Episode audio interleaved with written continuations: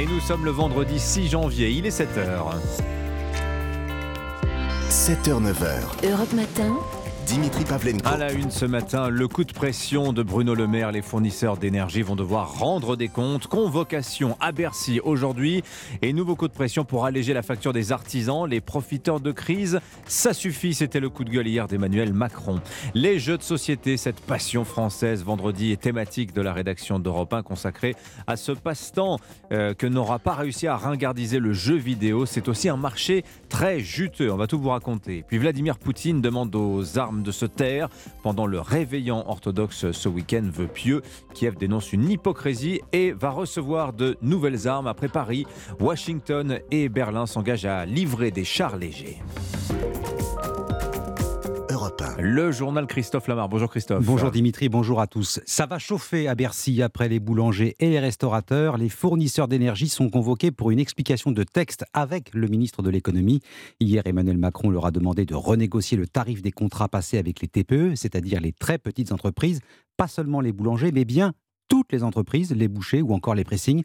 Margot Faudéré, une question ce matin. Le gouvernement peut-il vraiment faire plier les énergéticiens? On a bien conscience du sujet. On a entendu l'appel du président, indique un fournisseur d'électricité alternatif sous couvert d'anonymat à Europe 1, mais d'autres assurent n'avoir rien à se reprocher. C'est le cas d'Engie ou encore du fournisseur Équateur, des acteurs totalement à l'aise avec les contrats qu'ils ont signés, d'autant plus que les renégocier n'est pas toujours possible. C'est ce que rappelle Julien Tchernia, cofondateur et PDG d'Équateur si je renégociais tous les contrats avec les TPE pour mettre le prix qu'on voit aujourd'hui euh, par rapport au prix de cet automne, on va dire, la boîte perdrait euh, immédiatement 5 millions d'euros. Qui paye cette différence? Moi, j'ai pas l'argent, mais ça veut dire que je ferme ma boîte. Alors Emmanuel Macron peut-il forcer les fournisseurs d'énergie à renégocier les contrats? Non, Bercy reconnaît que l'État n'a aucun levier pour les contraindre, mais d'après les informations d'Europe 1, le gouvernement pourrait donner le nom des fournisseurs qui ne joueraient pas le jeu sans plus de précision pour le moment. Marco Faudéré du service économie d'Europe 1. La consommation d'énergie continue de reculer, moins 12% de gaz consommé le mois dernier par rapport à 2018 selon GRT Gaz. Pourquoi 2018 et pas 2021 Eh bien tout simplement parce que c'est le dernier hiver considéré comme normal. Emmanuel Macron sur tous les fronts. Après l'énergie hier, le chef de l'État sera au chevet de l'hôpital. Aujourd'hui, il va présenter ses voeux aux soignants à l'occasion de son déplacement au centre hospitalier de l'Essonne en région parisienne. Et il ne viendra pas seul, il sera accompagné de son ministre de la Santé. Il pourrait annoncer une série de nouvelles mesures dans le cadre d'un plan de refondation du système de santé. On n'en sait pas plus, confidence d'un député de la majorité. On s'attend à découvrir les annonces comme tout le monde, c'est-à-dire à la télévision. Les médecins libéraux tendront sans doute l'oreille. Ils étaient environ 3 milliards dans Paris. Manifestation pour exprimer le malaise de la profession et faire entendre leurs revendications. 50 euros la consultation au lieu de 25 aujourd'hui. Nina Droff s'est glissée à l'intérieur du défilé. Reportage. Dans la marée de blouses blanches, Didier, médecin à Lyon, brandit fièrement sa pancarte Médecin Palarbin. Pour lui, augmenter le tarif de la consultation à 50 euros est tout simplement logique. Une fois que vous avez enlevé euh, l'URSSAF, les caisses de retraite, les frais du cabinet, etc., il nous reste à peu près 40% des 25 euros. 4 consultations à l'heure. Il nous reste 30 euros. Bac plus 15. Il n'y a pas un énarque qui ferait le boulot pour cette somme. Une revalorisation urgente selon Noura, généraliste depuis 14 ans, surtout en période d'inflation. L'encre a augmenté, le papier a augmenté, tout a augmenté dans une structure d'un cabinet. On est le pilier de la médecine générale mais il faut qu'on soit aidé et entouré. Et au-delà de la rémunération, les médecins comme Christine veulent surtout avoir moins d'administratifs à faire pour se consacrer pleinement aux patients. Les dossiers d'assurance pour les arrêts de travail, c'est les arrêts de travail, c'est les certificats d'absence, tout un tas de choses qui n'ont rien à voir avec la médecine. Moi, je suis là pour soigner les gens et pas des papiers. Et Christine compte bien continuer la mobilisation avec ses confrères au moins jusqu'au 8 janvier. Nina Droff, le collectif Médecins pour demain, menace de poursuivre la grève en Ile-de-France jusque fin février. Voilà, et à l'hôpital, c'est Force ouvrière hein, qui appelle à une grève illimitée euh, à partir du 10 février, euh, du 10 janvier, pardon, donc à partir de mardi prochain, jour par ailleurs de présentation de la réforme des retraites. La crise à l'hôpital, crise de l'enseignement aussi pour lutter contre la baisse du niveau scolaire attestée, démontrée par de nombreuses études. Le gouvernement euh, propose aux élèves de 6e de faire des heures sup. Oui, une heure de cours de soutien par semaine en mathématiques et en français, proposition du ministre de l'Éducation Papendiaï, mise en place prévue à la rentrée 2023, mais déjà expérimenté dans le département de l'Aisne. Reportage au collège de Frénois, Louis Salé. Hercule doit accomplir 12 épreuve. Jade lit un texte avant de répondre à des questions de compréhension. Ces lacunes ont été repérées en fin de CM2. Depuis la rentrée, elle est donc prioritaire pour bénéficier de l'aide de Rémi Barthès, professeur d'une école voisine. Je suis convaincu qu'il y a un maillon faible au niveau de la transition primaire-secondaire. Je me suis dit, je vais rentrer dans l'expérimentation. C'est donc sur la base du volontariat. Rémunéré, voilà, en heures supplémentaires. Ce maître s'attarde avec chaque élève qui le sollicite. Alors, qu'est-ce que tu as trouvé? Héraclès, l'hydre de l'air. Une heure de cours qui plaît à En plus, les petits groupes comme ça, euh, pour euh, ceux qui des fois ont peur de prendre la parole devant tout le monde, euh, c'est mieux. Et les progrès se ressentent déjà pour Mathéo. Pour lire plus vite, ça a marché parce que au début de l'année, j'ai fait que 114 mots en une minute, alors que maintenant j'en fais plus que ce qui était attendu pour la sixième. Dans cette académie, pour un tiers des élèves, l'affluence, c'est-à-dire la capacité à lire rapidement un texte, atteint en CM2 à peine le niveau attendu en CE2. D'accord? Allez, action. Un reportage Louise Salé. Vendredi thématique de la rédaction d'Europe 1 à présent. Aujourd'hui, un loisir qui crée du lien, qui fait du bien, les jeux de société, folie, passion française. Ouais, tarot, Uno ou encore Monopoly, sans oublier les dames et les échecs, chacun son jeu. Il redevient tendance depuis quelques années, l'industrie l'a bien compris, le marché est en pleine expansion. Baptiste Morin. En 2021, le marché du jeu de société a atteint 360 millions d'euros. Il est en constante progression depuis 10 ans, porté par une production exceptionnelle, comme l'explique Simon Villot de l'Union des éditeurs de jeux de société. En 2022, on est autour de 1500 jeux. Le marché francophone est vraiment un marché euh, hyper dynamique. Les éditeurs français exportent beaucoup, 50 à 70% de leur chiffre d'affaires se fait à l'étranger et dans le sens inverse, le marché français attire, prenez le géant américain Hasbro. Il cartonne en France. Rien que ces trois best-sellers, le Monopoly, la Bonne Paye et le Trivial Poursuite, lui assurent un bon matelas de vente, comme le confie Pierre-François Périquet de Hasbro France. Si on fait la somme de ces trois titres, on atteint le million d'exemplaires quasiment chaque année. Ça fait tourner les têtes et c'est ce qui fait aussi qu'on peut dire que le jeu se porte bien en France. Le marché français fait référence en témoigne le Festival international des Jeux de Cannes. Il est devenu le rendez-vous incontournable en Europe. Baptiste Morin du service économie d'Europe 1. Allez, ce salon du jeu à Cannes, c'est le mois prochain. L'actualité à l'étranger maintenant, cette décision surprenante de Vladimir Poutine. Il prononce un cessez-le-feu de 36 heures en Ukraine. Une décision unilatérale de Moscou qui répond à une double suggestion, celle du patriarche orthodoxe russe et du président turc Recep Tayyip Erdogan. Vladimir Poutine demande aux armes de se taire, mais la proposition a fait pchit du côté de Kiev comme des Occidentaux. Nicolas Tonef. Oui, cette idée de cesser le feu s'est démonétisée très rapidement. Rejet évidemment par Kiev, euh, qui ne veut pas offrir le moindre répit à son ennemi.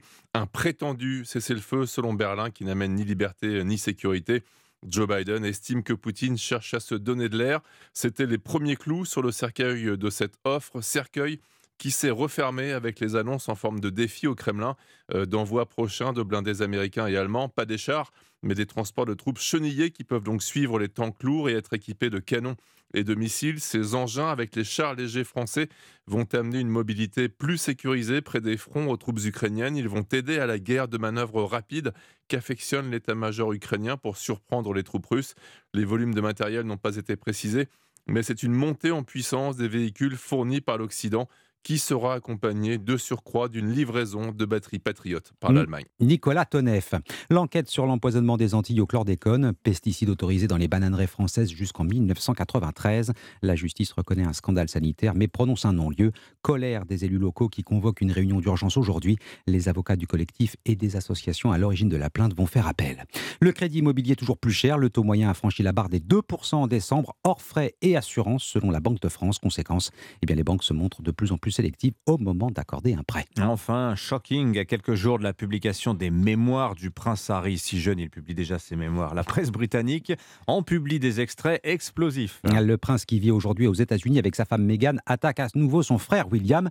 Harry raconte notamment une dispute entre les deux frères à propos justement de Meghan, accusée notamment d'impolitesse. On était à la limite de la bagarre, le prince terminant le nez non pas dans le ruisseau, mais dans la gamelle du chien. De quoi choquer les Anglais, témoignage recueilli dans les rues de Londres par Elodie Goulesque. Je pense que c'est mauvais pour l'image de la famille royale. Ils sont en pleine période de transition avec le nouveau roi Et le timing de ces révélations est vraiment horrible. Harry a trahi sa famille. Au début, je pensais que cette histoire m'était égale. Mais si ça mène à une conversation plus profonde sur la famille royale et le rôle de la monarchie, alors ça pourrait être intéressant. Un témoignage de londonien recueilli par Elodie Goulesque, correspondante d'Europe 1 à Londres. Allez, le football pour terminer, début des 32e de finale de la Coupe de France. 4 matchs à 18h. À 21h, le PSG se déplace à Châteauroux. Rencontre à suivre, bien sûr, dans Europe 1 Sport. Merci beaucoup, euh, Christophe Lamar. C'était votre journal. Dans un instant, votre vendredi thématique sur Europe 1 consacré aux jeux de société. Discussion avec l'un des auteurs français les plus célèbres de jeux, Bruno Catala. A tout de suite. Europe Matin. Dimitri Pavlenko. Sous votre sapin à Noël, je parie qu'il y avait au moins un jeu de société. Les Français en sont fous. C'est le vendredi thématique de la rédaction d'Europe 1 en boutique. Alors, outre les classiques, hein, les jeux en tout genre prolifèrent. On compte chaque année près de 1500 nouveautés désormais. Alors, un jeu, comment ça se conçoit? Comment ça se fabrique? J'ai le plaisir d'accueillir l'un des auteurs français les plus prolifiques et les plus célèbres aussi. Bonjour Bruno Catala. Bonjour. Merci d'être avec nous ce matin. Je vais citer quelques-uns de vos jeux les plus célèbres. Hein. Five Tribes, King Domino, Les Chevaliers de la Table Ronde, Jamaica. Euh, c'est vous aussi derrière l'adaptation euh, de Seven Wonders Duel, qui initialement, Seven Wonders n'est pas un... C'est un jeu de votre euh, collègue et ami, je crois, Antoine Boza. Alors, concevoir des jeux, Bruno Catalas, c'est votre métier à plein temps depuis près de 20 ans. Avant cela, vous étiez ingénieur en recherche-développement. C'est finalement assez proche. En fait, la, méthodologie de travail, pour moi en tout cas, elle est très proche. Quand vous faites de la recherche euh, scientifique, il y a une idée de base, vous la développez au travers de plans d'expérience, et puis ensuite on va rédiger un procédé de fabrication pour que des gens qui n'ont pas votre background technique soient capables euh, de fabriquer le matériau. Eh ben aujourd'hui, pour moi, c'est la même chose. J'ai une idée qui naît, je vais la développer au travers d'un long parcours de tests euh, avec plein d'itérations. Et puis quand euh, l'expérience ludique que je veux conférer euh, est là, alors je vais rédiger une règle pour que des gens qui ne me connaissent pas et qui ne me côtoient pas puissent être capables de, de partager ce jeu-là entre eux sans, sans ma présence. Alors ça demande quelle qualité de, de devenir auteur de jeu? Il faut être mécanicien, juriste un peu aussi, parce que les règles évidemment sont fondamentales. Moi, je pense qu'il faut surtout être passionné, en fait. Hein. Mmh. C'est un, un, travail euh, à caractère euh, culturel, artistique, etc. Et en fait, il faut s'être nourri beaucoup de l'existant pour être capable de retranscrire euh, mmh. sa propre patte à l'intérieur de tout ça. Alors, comment vous travaillez, vous, Bruno Catala? Est-ce que vous, vous vous contentez de, de, comment dire, de concevoir les mécaniques de jeu ou est-ce que ça va plus loin, jusque dans le design, le dessin, etc. Comment vous travaillez?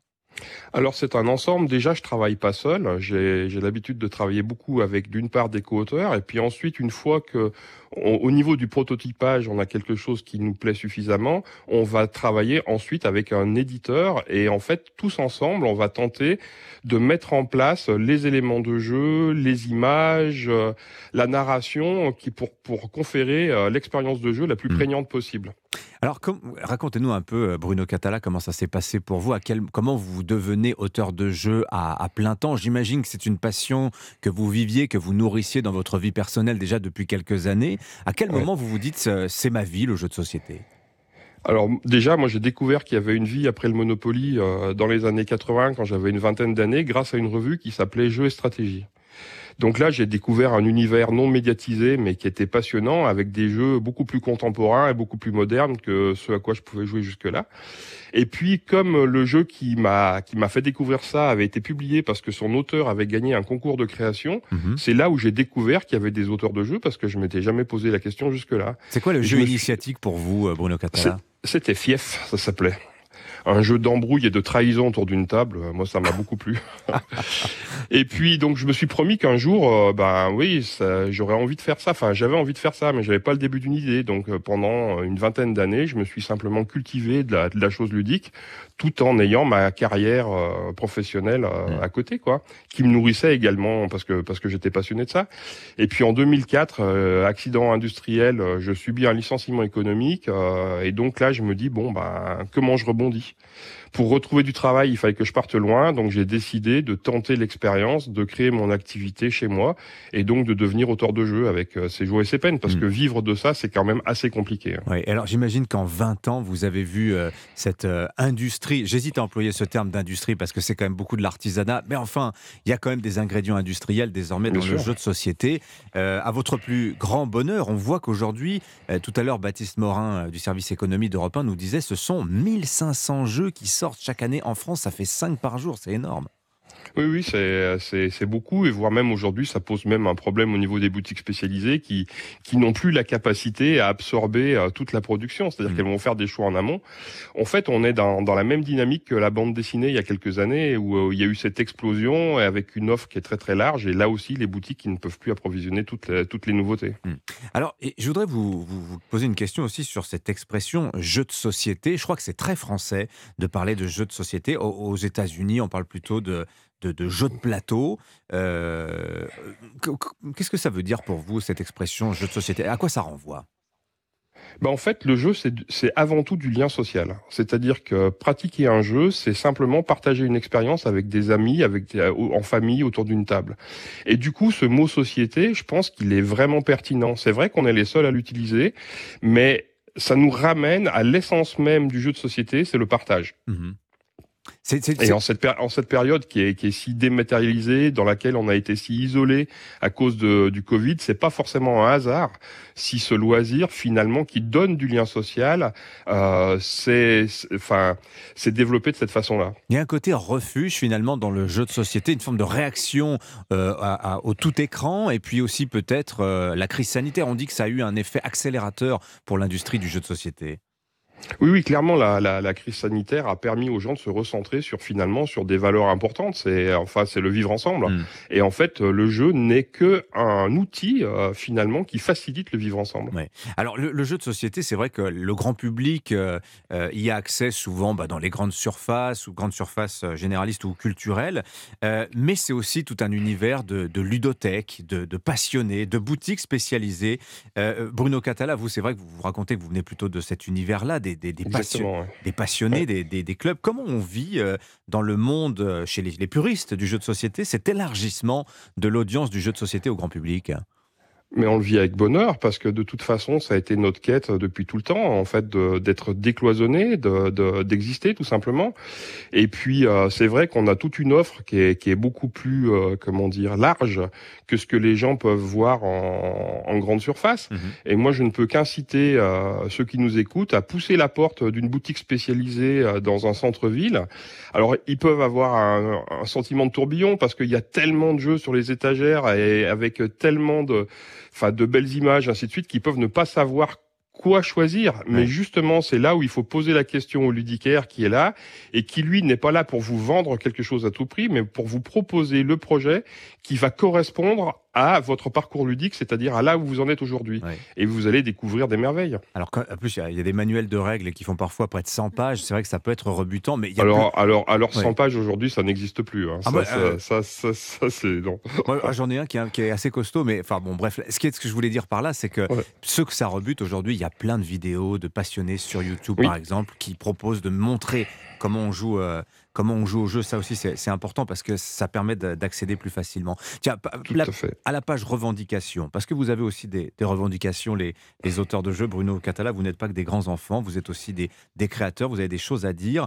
Il se trouve que le, jeu de société, par rapport à d'autres industries culturelles, c'est euh, un objet juridique non identifié. Il n'y a pas vraiment de statut l'auteur de jeux de société. Ça pose des problèmes, ça aussi. Hein. Oui, oui, bah forcément, ça pose des problèmes. Ne serait-ce que pour faire sa déclaration d'impôt, ça a été, ça a été compliqué. Moi, au début, il a fallu que je passe par le centre des impôts, et en fait, personne ne comprend qu'est-ce que c'est qu'un jeu de société. Il faut savoir qu'aujourd'hui, officiellement, on est rattaché au ministère de la jeunesse et des sports, et non pas au ministère de la culture. Alors que tout notre parcours et tout notre savoir-faire, il est très comparable à celui de la littérature ou de la bande dessinée, par exemple. Et donc, effectivement, on est dans une sorte de no man's land juridique, mais par contre, on a une société des auteurs de jeux et une société des, des éditeurs de jeux qui travaillent la main dans la main justement pour porter cette parole auprès des, mmh. ministères qui vont bien pour que les choses soient simplement normalisées en fait. Bah oui, parce que par exemple le chèque culture, on peut acheter des mangas, mais on peut pas acheter des jeux de société. Non, absolument pas. On peut acheter des jeux vidéo, peut-être bien, peut bien, mais pas des jeux de plateau en fait. Voilà. Bah voilà il faut. Donc ça, c'est une revendication que que vous poussez. Vous avez espoir, euh, Bruno Catala, d'aboutir sur ce dossier-là? Alors ça fait 20 ans qu'on se bat sur, ce, sur ces projets-là. Euh, on a déjà été, la question avait été posée à l'Assemblée il y a déjà une quinzaine d'années, mais on avait été débouté parce qu'on nous avait expliqué qu'une règle de jeu, ça n'était pas un objet littéraire, mais ça n'était qu'une suite d'instructions. Mmh. Euh, mais bon, à côté de ça, quelqu'un qui fait un livre de cuisine, euh, on va considérer ça comme une œuvre littéraire. Pourtant, mmh. une recette de cuisine, ça n'est jamais qu'une qu'une suite d'instructions. Mais donc du coup, aujourd'hui, par contre, les choses bougent et je sais qu'il y a des contacts qui sont qui sont maintenant avancer sur ce niveau-là. Alors, oui, j'ai espoir que ça bouge et ma foi, on verra bien. On continuera à faire avancer ça, même si c'est pour euh, les prochaines générations. Merci beaucoup, Bruno Catala. Espérons que cette, euh, ce vendredi thématique sur Europe 1 vous aide à avancer sur ce dossier-là auprès des, des autorités compétentes. Bonne journée à vous. Merci de votre euh, témoignage ce matin. On parle de la France, la French Touch en matière de jeux de société, elle est incontestable. Il y a deux autres grandes patries du jeu de société, ce sont l'Allemagne et les États-Unis. On ira y faire un petit tour dans un quart d'heure avec Benjamin Peter, notre correspondant dans le Sud-Ouest, mais qui est un grand, grand passionné, lui aussi, de jeux de société. 7h23 sur Europe 1. Europe Matin. L'essentiel de l'actualité, le journal permanent. Alban Le Prince. Direction l'hôpital de Corbeil-Essonne pour Emmanuel Macron aujourd'hui. Pour la première fois depuis son arrivée à l'Elysée, il va présenter ses vœux aux acteurs de la santé et sera accompagné de son ministre François Braun. Des annonces sont attendues alors que FO Santé appelle à une grève illimitée à partir de mardi prochain. Dans ce contexte, plus de 50% des Français disent avoir du mal à se faire soigner vite et bien, selon un sondage ELAB pour les échos ce matin. Les fournisseurs d'énergie convoqués cet après-midi à Bercy. Hier, Emmanuel Macron leur a demandé de renégocier les contrats excessifs de toutes les petites entreprises, les boulangeries, oui, mais aussi les boucheries ou les pressings. Et puis les taux moyens des crédits immobiliers hors frais et assurances franchissent la barre des 2%. Annonce de la Banque de France hier, c'est une première depuis 2016.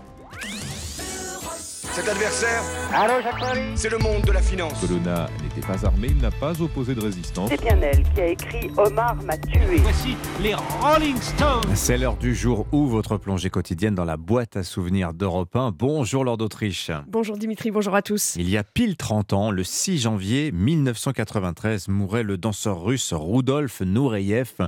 Avec le temps, l'étoile est devenue un mythe. Il est tout simplement le plus grand danseur classique du XXe siècle. Oui, c'est l'histoire d'un gamin pauvre né dans un train, le transsibérien, un garçon déterminé à atteindre la gloire, qui a commencé la danse classique à 17 ans et est devenu danseur étoile à 21 ans. Un forcené dans le travail, comme le raconte en 74 sur Europe 1 Noëlla Pontois, danseuse étoile. Il est très scrupuleux de son métier, il le fait très à fond. Il veut pas que les autres euh, se permettent de ne pas faire leur métier à fond. Donc, euh, s'il y a quelque chose qui lui plaît pas parce qu'il trouve que c'est pas professionnel, il réagit brutalement. L'événement politique de sa vie a lieu en 1961. L'artiste russe passe à l'Ouest lors d'une tournée à Paris. Il demande l'asile politique. Le KGB le surveille pour qu'il retourne à Moscou, mais il se réfugie auprès de policiers français. Scène racontée par Pierre Lacotte, ami de Nureyev, qui était sur place avec lui. Il s'est précipité sur moi et il m'a dit Aide-moi, aide-moi, sinon je me tue. Et il a sorti un coup de papier qu'il avait volé et il est devenu livide. Et lui savait que s'il retournait en Russie, jamais plus il ne reviendrait en Occident. Et à partir de ce moment-là, Rudolf Nureyev est protégé par la France, Laure. Hein. Oui, il est considéré comme un traître dans son pays. Il n'y retournera qu'en 1989. Mais en 61, justement, en pleine guerre froide, tous les journaux parlent du passage à l'Ouest de cette star de 23 ans. Nureyev poursuit sa carrière en Occident. Et en 1983, il devient directeur de la danse à l'Opéra de Paris. Il s'exprime en français sur Europe 1. Qu'est-ce que vous donneriez comme conseil aujourd'hui à un jeune qui, qui débute? Est-ce que vous lui diriez il faut rester dans une troupe? Il faut partir il faut d'abord ouvrir les yeux, les oreilles, absorber tout ce qui est possible. Pour moi, qui m'a aidé beaucoup, que j'ai voyagé, que j'ai mm. vu beaucoup de euh, compagnies, travaillé avec beaucoup de chorégraphes, ça a ouvert euh, les yeux, les oreilles mm. les âmes. Rudolf Nureyev meurt dix ans plus tard en 93. Mon pays, disait Nureyev sur Europe 1, c'est le théâtre et ma nationalité, c'est la danse. Merci beaucoup Lord d'Autriche pour ce bain de mémoire grâce aux archives sonores d'Europe 1. Je vous rappelle qu'à 8h15, Stanislas Guérini, ministre de la fonction publique, sera l'invité d'Europe Matin. On parlera avec lui du climat social, des vœux du président aux professionnels de santé. Comment ça se passe aussi la négociation sur les retraites avec la fonction publique? Autre sujet, avec ou sans chien, les chasseurs pourront-ils continuer à chasser le dimanche? Information européen. Pour l'Elysée, une interdiction, c'est niette de chez niette. On vous explique pourquoi dans le journal de 7h30 qui arrive dans moins de 5 minutes. Il est 7h27. Europe Matin, 7h, 9h. Dimitri Pavlenko. À la une ce matin, stop la galère, slogan des usagers des transports franciliens rassemblés hier dans l'ouest parisien. Les dysfonctionnements s'accumulent pour eux alors que l'abonnement lui coûte de plus en plus cher. Reportage dans un instant. Uno, Monopoly ou Cluedo, choisissez la passion française pour les jeux de société. C'est le vendredi thématique de la rédaction d'Europe 1. Immersion dans un instant dans un bar à jeux. Le concept marche du feu de Dieu. Et puis une sacrée surprise dans la galette d'une boulangerie lyonnaise, l'Épiphanie c'est aujourd'hui. Dégustation à la fin du journal avec une fève qui peut rapporter gros un mois de salaire, tout simplement. Le journal Roman Oquet. Bonjour Roman. Bonjour à tous. Attendre son bus une demi-heure, ne pas pouvoir monter dans un train bondé ou pire, supprimer. Courage, si c'est votre galère du matin, vous n'êtes pas seul. 6 Français sur 10 prennent les transports au quotidien, encore plus en Ile-de-France où le temps de trajet s'éternise. Des franciliens à bout de nerfs et qui en plus depuis le 1er janvier payent euh, leur passe Navigo 12% plus cher. Oui, et après une pétition lancée en fin d'année, rassemblement hier soir à la gare RER e de Nanterre près de Paris. Pour Europe 1 et vous, Thibaut a son micro à ses voyageurs exaspérés. En lettres rouges, sur une petite pancarte de carton, Samia écrit sa colère. Stop, on en a marre. Elle prend le RER e matin et soir des trajets du quotidien devenus un enfer. En général, on est entassé sur les quais, dans le métro, euh, collé à la vitre. Euh. C'est très inconfortable. J'ai un peu l'impression qu'on est euh, du bétail transporté à l'abattoir. Et les bus sont particulièrement pointés du doigt. Nadia voit ses temps d'attente s'allonger, des dizaines de minutes de retard, parfois des heures. Ah, moi, j'ai ma mère qui est malade, je devais l'accompagner en médecin et je devais la rejoindre dans une heure. Et eh ben, j'ai mis trois heures pour l'argent, donc elle a failli y passer. Alors pour ces usagers, la hausse du pass Navigo de presque 10 euros est insupportable. Kenzie, lui, n'a pas le choix pour travailler, il va renouveler son abonnement à contre-coeur. On ne peut pas nous demander de payer pour quelque chose qui se dégrade. Si, si on avait euh, des perspectives d'amélioration, on aurait pu essayer de le justifier. Là, non, on ne peut pas payer plus et avoir moins. Là encore, les calculs sont pas bons. Et ces manifestants sont formels, ils reviendront chaque semaine tant que leurs conditions de voyage ne s'amélioreront pas. Un reportage européen et vous de Thibaut Hu, la galère sur le réseau RATP et SNCF en Ile-de-France. Et ça risque de continuer en 2023 car l'année va battre un record, celui du nombre de chantiers programmés. C'est simple, il n'y en a jamais eu autant. Métro, RER, e Transilien, des travaux pharaoniques et d'autres perturbations à prévoir. 7h33 sur Europe 1, interdire la chasse le dimanche, une mesure a priori écartée par le gouvernement qui présente son plan la semaine prochaine. Des mesures pour sécuriser la pratique. 90 accidents l'année dernière. Pacifier aussi les relations entre chasseurs et promeneurs. La secrétaire d'État Bérangère Couillard a rendez-vous lundi dans le Loiret. Et déjà, ce matin, cette information Europe 1, Alexis de la Fontaine, vous nous révélez une partie des annonces du gouvernement. Oui, avec en priorité l'instauration d'une limite d'alcoolémie pour les chasseurs, 0,2 g par litre de sang, soit le même taux que celui pour prendre le volant. Une mesure souhaitée de longue date par les opposants à la chasse et des contrôles aléatoires seront également mis en place selon nos informations. Toujours pour mieux sécuriser cette pratique, un chasseur pourra voir son permis être suspendu après avoir effectué un tir direct. Et pour améliorer la cohabitation, la secrétaire d'État devrait annoncer l'installation obligatoire de panneaux visibles. Enfin, une application mobile pour indiquer les lieux de battu aux promeneurs sera mise en place dans toute la France. Un bon moyen pour éloigner le sentiment de danger, justifie un responsable des chasseurs. Information Europe 1 signée Alexis de la Fontaine. Allez,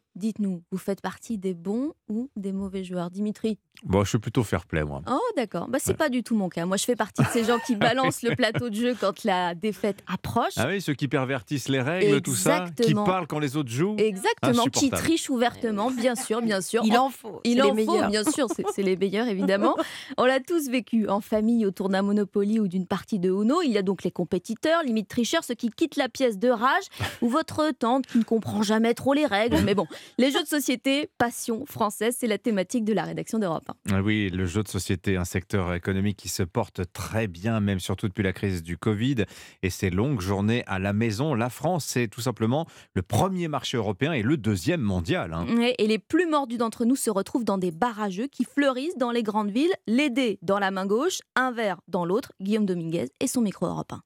On joue à Mission Pas Possible. faut remplir toutes les cartes euh, mission avec les dés qu'on lance chacun notre tour. Le plateau en feutre bleu où sont alignées les cartes à jouer a trouvé sa place au milieu des verres et de l'assiette de charcuterie. Le long de l'immense comptoir qui sert de ludothèque, Josh, Sylvain, Thomas et Alexandre s'affrontent. Ces habitués du Mésia se donnent rendez-vous ici deux fois par semaine. Ça permet de découvrir des jeux que je connais pas forcément. Je trouve ça convivial, il y a plein de gens qui jouent autour, c'est sympa. Avec plus d'un millier de jeux disponibles, le lieu est idéal pour ces fans de jeux de salon. Pour Sylvain, ça change des sorties plus classiques. Dans un bar classique, on va prendre une bière, on va parler un peu de tout et de rien. Là, à la fin de la soirée, tu as l'impression d'avoir passé un moment plus ludique, tu as joué à des jeux, tu as parlé à tes potes, ça change un peu de l'ordinaire. Pour Sienne, patron du Mésia, cet engouement autour des bars à jeux s'explique avant tout par l'explosion de l'offre des jeux de société de ces dernières années. Depuis 2018, ils ont commencé à sortir beaucoup de jeux d'ambiance accès grand public avec des règles rapides et faciles à comprendre. Et pour venir faire une partie, rien de plus simple, il vous suffit de consommer sur place ou de régler une participation de 4 euros de l'heure. Le reportage de Guillaume Dominguez. Le pape François, la main sur le cercueil de son prédécesseur pour une dernière prière. Image saisissante lors des funérailles de Benoît XVI hier. Fin de cohabitation pour le souverain pontife qui perd un allié. Antonino Gallofaro, vous êtes le correspondant d'Europe 1 à Rome. La mort de Benoît XVI euh, pourrait, alors ça c'est sur le plan politique, réveiller la fronde contre le pape François qui est loin de n'avoir que des soutiens au Vatican. hein. Oui, car Benoît XVI était une sorte de digue, un, un rempart qui repoussait les opposants de François les plus virulents. Ses détracteurs espéraient toujours que le pape allemand freine son successeur sur ses réformes. Prenons un exemple, l'ouverture de François sur la communion des divorcés remariés en 2016. Le cardinal américain Raymond Leo Burke s'y était opposé, mais comme d'autres conservateurs, il attendait que Benoît XVI freine le souverain pontife. Mais rien, Joseph Ratzinger n'est jamais intervenu dans le pontificat de son successeur. Aujourd'hui, ses opposants ont le champ libre. Le pontife argentin risque d'être maintenant attaqué frontalement, surtout par la droite conservatrice américaine menée par le cardinal Burke. Cette charge risque d'être si violente que la presse italienne parle déjà schisme. Antonino Gallofaro, le correspondant d'Europe 1 à Rome, où le pape François va célébrer une nouvelle messe aujourd'hui, cette fois pour, pour l'épiphanie, fête chrétienne chaque 6 janvier. Oui, la messe et surtout la galette. D'ailleurs, comment trouver la fève à coup sûr? Question cruciale. Vos enfants ont leur technique, c'est certain. Soulever discrètement la pâte feuilletée ou bien attendrir aussi l'adulte chargé de couper les parts. Oui, le chantage affectif, technique imparable. Oui, alors la fève, hein, ce petit euh, bout de céramique, euh, ou c'est de la céramique on Oui, oui, c'est ça. euh, qui, qui parfois n'a aucune valeur, mais pas dans cette boulangerie lyonnaise où la fève, là, pour le coup, est très, très intéressante. Oui, alors c'est un trèfle à quatre feuilles, rien d'original, me direz-vous, sauf que si vous la trouvez, vous gagnez bien plus qu'une couronne dorée en carton. Vous allez comprendre avec le reportage du correspondant d'Europe 1, Jean-Luc Bougeon. Je vais prendre 5 ou 6. Voilà plusieurs jours que la pâtisserie Flochon, dans le 9e arrondissement de Lyon, ne désemplit pas. Ses galettes des rois fines et dorées et caramélisées avec un peu de sirop de marron sont parmi les plus réputées de la ville. Et cerise sur la galette, cette année, il y a une grosse surprise dans l'une d'entre elles, explique Marine Flochon, la pâtissière. Si vous avez la chance, vous allez trouver une fève euh, en forme de trèfle avec euh, l'inscription gagnant dessus. Et cette fève-là, elle vous permet en fait de gagner un diamant d'une valeur de 980 euros. Nous, on l'a fait pour remercier nos clients. Mais comment fait-elle pour offrir un tel cadeau alors que pour elle aussi, la facture énergétique explose On ne l'achète pas. C'est en fait euh, le bijoutier Cellini, qui est lyonnais, qui nous le fournit euh, à titre gracieux. Ça lui permet d'avoir euh, une petite visibilité en plus sur la région. On ne se voyait pas refuser de faire plaisir à un de nos clients, ça n'aurait pas été envisageable. Il y aura donc bientôt, malgré la crise, un client très heureux parmi les acheteurs des 8000 galettes qui sont fabriquées durant tout le mois de janvier chez Flochon. Lyon, Jean-Luc Bougeon, Europe 1. Ouais, pas mal le diamant à 980 euros. Alors moi quand même, ce qui m'intéresse le plus dans cette histoire, c'est la galette caramélisée au sirop de marron. Ah ouais. Quand même, parlons-en. Ouais, Ça a l'air tout simplement délicieux. Mais c'est pas Flochon ce boulanger, c'est Willy Wonka en Ouais. fait. hein, voilà. C'est Bon, ça. Tiens d'ailleurs, pourquoi on mange une galette à l'épiphanie? Pourquoi on met une fève à l'intérieur? Vous vous posez la question, vous l'ignorez. Eh ben, je vous donne rendez-vous euh, dans le journal de 8 heures avec le tuto de la rédaction d'Europe 1. Vous aurez toutes les réponses. Merci beaucoup Roman Oquet pour votre journal. C'est toujours un plaisir. Il faudrait qu'on se la fasse, cette galette, effectivement, euh, caramélisée au sirop de marron. Eh Ça ben, fait allez. envie. 7h39 sur Europe 1 dans 10 minutes. L'édito politique sur Europe 1 après Matignon. C'est Bercy qui s'est fait barbouiller à la peinture orange par des militants du collectif écologiste Dernière Rénovation. La réaction, donc dans 10 minutes au lance-flamme de Vincent Trémollet de Villers du Figaro. Avant cela, la BD du jour, les sorties musicales avec Stéphanie Loire. Et puis un petit tour du monde, je vous l'avais promis, des jeux de société. Les Français en sont fous. Ils ne sont pas les seuls. C'est votre vendredi thématique sur Europe 1. À tout de suite. Europe Matin, Dimitri Pavlenko. Dans un instant, votre page culture quotidienne, Sébastien Bordonnave pour la BD du jour, qui va nous prouver aujourd'hui que les bons livres font des bonnes BD. hein. Ah oui, exactement, bravo. Euh, Cette semaine, on a parlé d'Aristote, d'Orwell, et là, je convoque Roland Barthes. Il y aura un peu de BHL aussi, je préfère prévenir. hein. Avec un des petits morceaux de BHL dedans. Et puis les albums musicaux coup de cœur de Stéphanie Loire, comme tous les vendredis. Bonjour Stéphanie. Bonjour à tous, bonjour Dimitri. Ce matin, c'est le retour des légendes Iggy Pop et Peter Gabriel. Depuis, ça faisait 20 ans qu'il n'avait pas sorti une chanson. Oh, on a hâte, allez à tout de suite. Mais d'abord, votre vendredi thématique sur Europe 1, la folie des jeux de société. On croyait qu'ils finiraient ringardisés par les jeux vidéo. Eh bien, pas du tout, les Français en sont fous. Et d'ailleurs, ils ne sont pas les seuls dans le monde. Où joue-t-on le plus ailleurs à l'étranger? Bonjour Benjamin Peter. Bonjour. Vous êtes le correspondant d'Europe 1 en Occitanie. Vous êtes un gros joueur. Vous-même, la France brille sur la planète jeux de société. Mais il y a deux autres grandes patries des cartes, des jeux de dés ou jeux de plateau. Oui, parce que quand ce qu'on appelle le, jeu de société moderne débarque en France, on dit souvent que ça correspond à, l'arrivée des colons de Catane en 95, un jeu où vous, vous développez une île.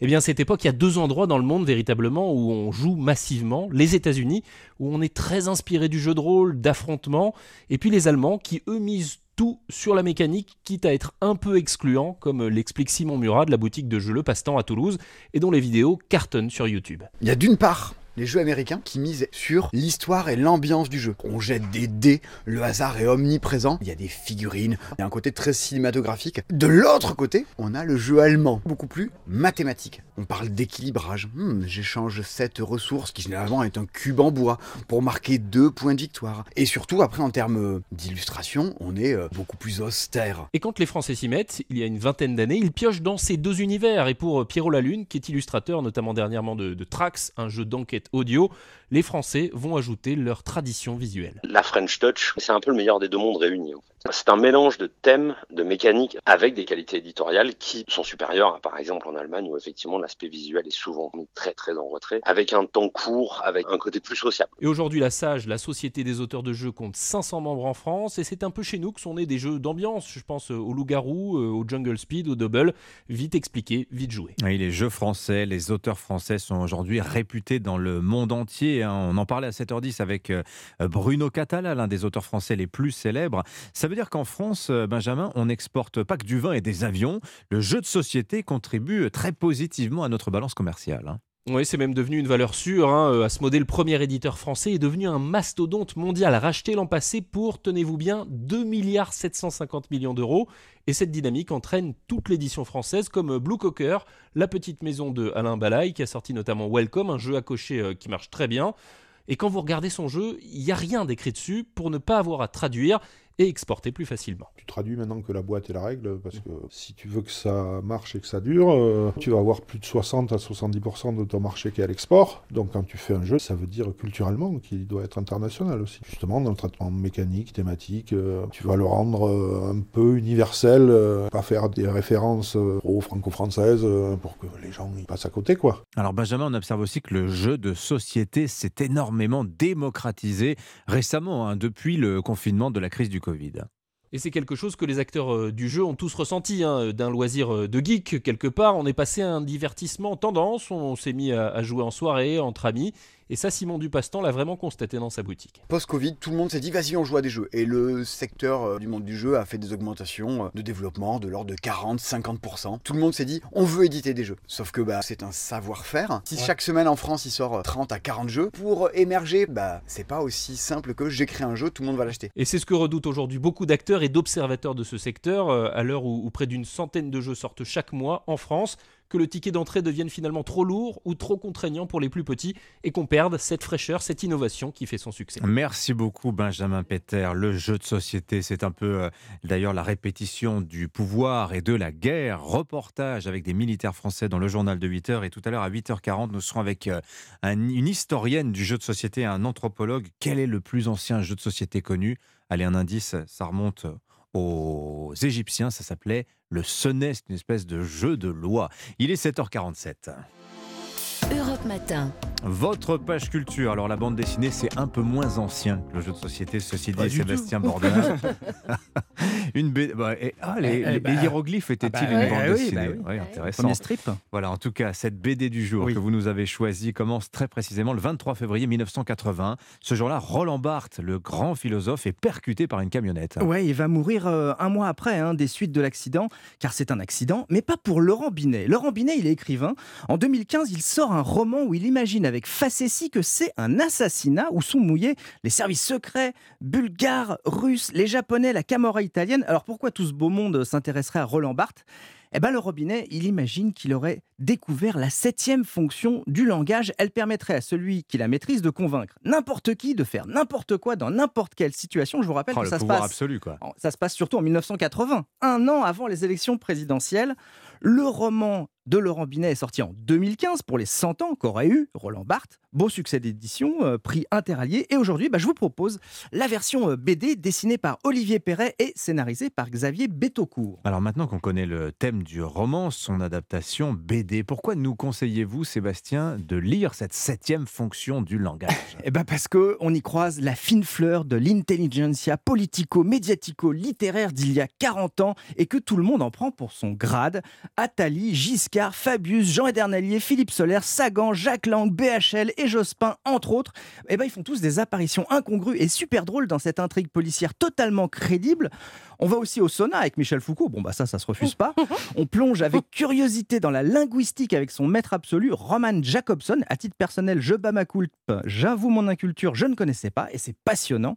C'est là tout l'intérêt de cette BD. Bah, c'est un vrai polar avec une vraie intrigue. C'est amusant, surprenant, mais surtout très instructif. Une BD inclassable qui s'appelle La septième fonction du langage, édité chez Steinkiss. Et puis un mot du graphisme, euh, c'est super sympa. hein. Franchement, c'est c'est extrême- c'est extrêmement beau. Qui a tué Roland Barthes, la septième fonction du langage, d'après le roman de Laurent Binet chez Stenkiss. Merci beaucoup, Sébastien Bordonave. La musique, maintenant, Stéphanie Loire. Jour de sortie d'album. Alors, l'année commence très bien, puisque c'est le retour de la légende Iggy Pop. Oui, euh, exactement le retour des légendes aujourd'hui. Le nouvel album d'Iggy Pop, il s'appelle Every Loser. Et c'est l'un des tout premiers à sortir dans ce calendrier musical 2023. Iggy Pop, il a 75 ans. C'est l'ex-leader des Stooges. Et il nous offre un disque à l'énergie rock dévorante. Parmi les inédits révélés, le titre Néopunk qui sonne comme un retour à ses racines.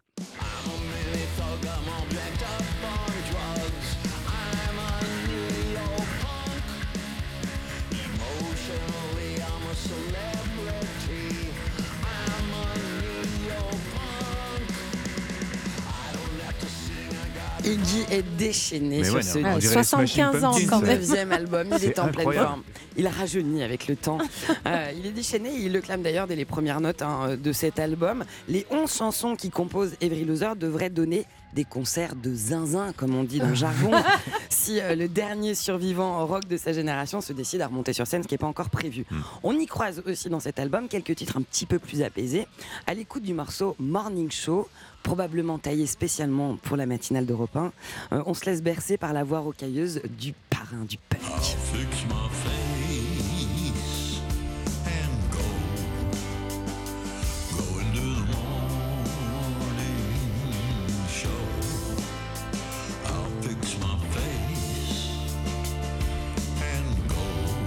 Tous les publics d'Iggy Pop y trouveront leur compte. Là, c'est le côté Bachung qui est d'Iggy Pop. J'adore celle-ci. Ouais.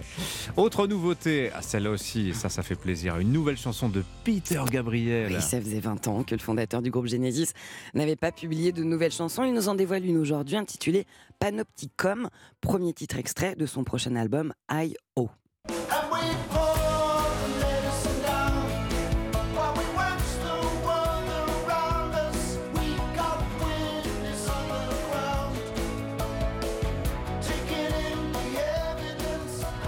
C'est bon de retrouver Pete Gab ou pas Non mais, moi, Dimitri non, mais moi, il est dans ma playli- playlist euh, des, des tubes éternels, quoi. Vraiment. Hein. Sledgehammer, tout ça. Salisbury Hill, magique. Euh, alors, il y, a- il y a un fait euh, étonnant, c'est qu'il va révéler une nouvelle chanson de cet album à chaque pleine lune. Donc, c'est le calendrier lunaire Tous qui les va être 27 décidé c'est quoi, c'est 28 jours, du hein, plan de sortie de cet album.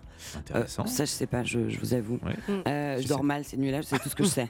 voilà, je précise que Peter Gabriel sera en concert à Paris à l'Accor Arena le 23 mai et à Lille le 24 mai au stade Pierre-Mauroy. Merci beaucoup Stéphanie Loire. On vous retrouve euh, dans Musique euh, tous les samedis, dimanches, ce week-end, 16h et à 17h. Euh, Vos invités ce week-end? Yarol Poupeau et la grande Sophie dimanche. En attendant Peter Gabriel et Iggy Pop. Alors là, gros, gros, euh, gros succès d'audience. Merci beaucoup Stéphanie. Merci, à la semaine prochaine. 7h52 sur Europe 1. Europe Le Matin. journal permanent, Alban Le Prince. Emmanuel Macron attendu de pied ferme par le personnel hospitalier de Corbeil-Essonne.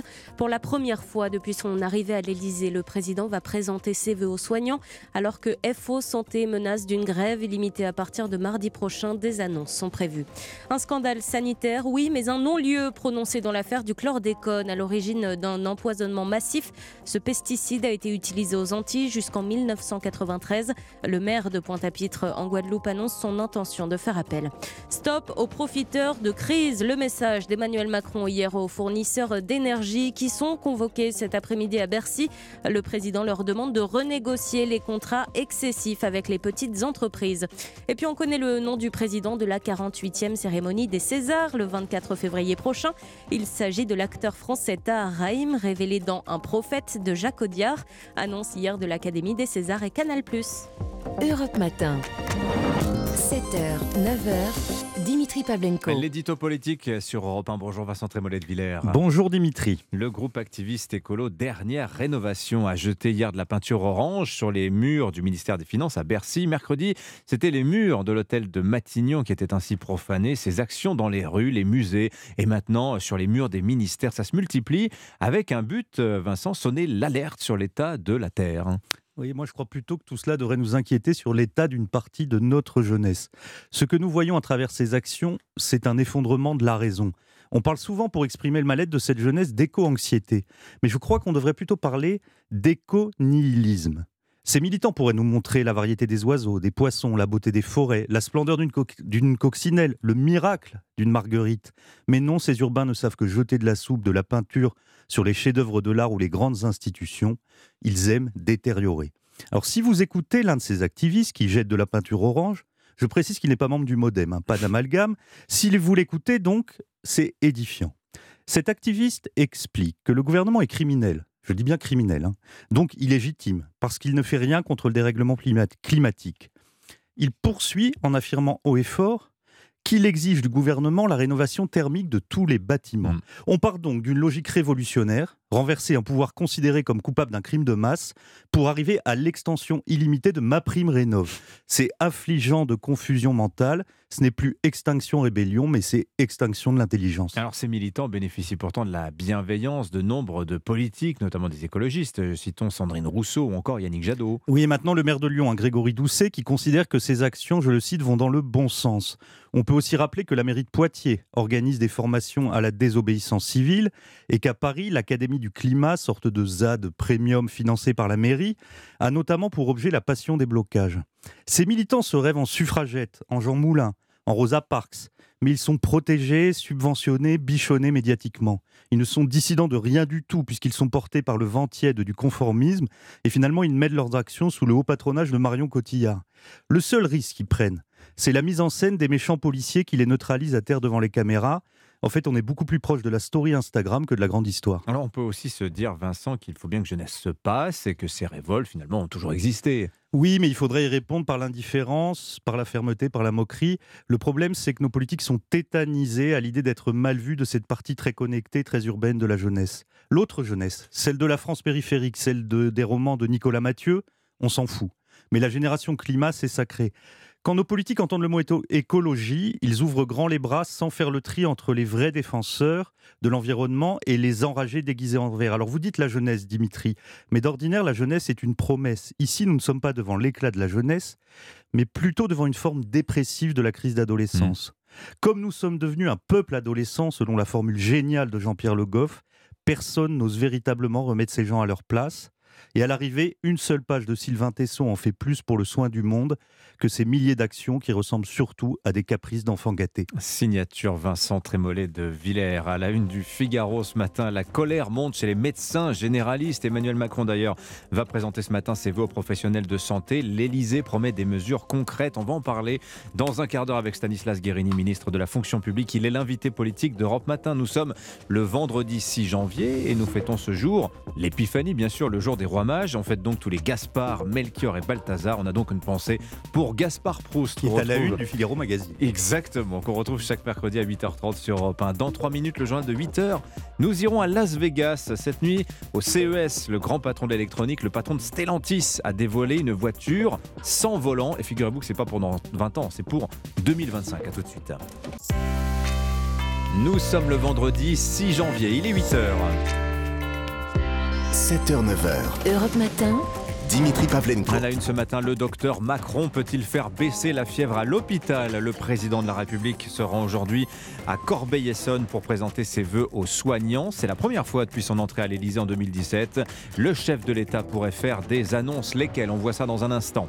La voiture autonome, rêve ou réalité? Peugeot dévoile son nouveau prototype. C'était cette nuit au Salon mondial de l'innovation à Las Vegas. Plus besoin de volant pour conduire sur autoroute. Découverte de ce prototype avec Aurélien Fleureau qui est en ce moment à Vegas pour Europe 1. Et puis toucher, couler, les jeux de société cartonnent en France. Eh bien, même l'armée, figurez-vous, les utilise pour s'entraîner. C'est votre vendredi thématique sur Europe 1. Le journal Fanny Marceau. Bonjour Fanny. Bonjour Dimitri, bonjour à tous. Les blouses blanches attendent Emmanuel Macron de pied ferme, le chef de l'État à l'hôpital de Corbeil-Essonne ce matin. Un établissement victime, on s'en souvient, d'une cyberattaque il y a quelques mois. Opération déminage pour le président de la République alors qu'un appel à la grève a été lancé pour mardi prochain par FO Santé. Arthur Delaborde, Emmanuel Macron va profiter des vœux aux soignants pour tenter d'apaiser leur colère. Oui, c'est la première fois en six ans qu'Emmanuel Macron consacre une prise de parole aux professionnels de santé à l'occasion de la nouvelle année. Selon l'Élysée, il reviendra sur les actions engagées, les défis à relever et les travaux à conduire pour refonder le système. Et si rien n'a encore filtré, l'entourage du président promet des annonces importantes. Le chef de l'État pourrait notamment dévoiler une partie du plan santé sur lequel travaille son ministre de la Santé, François Braun.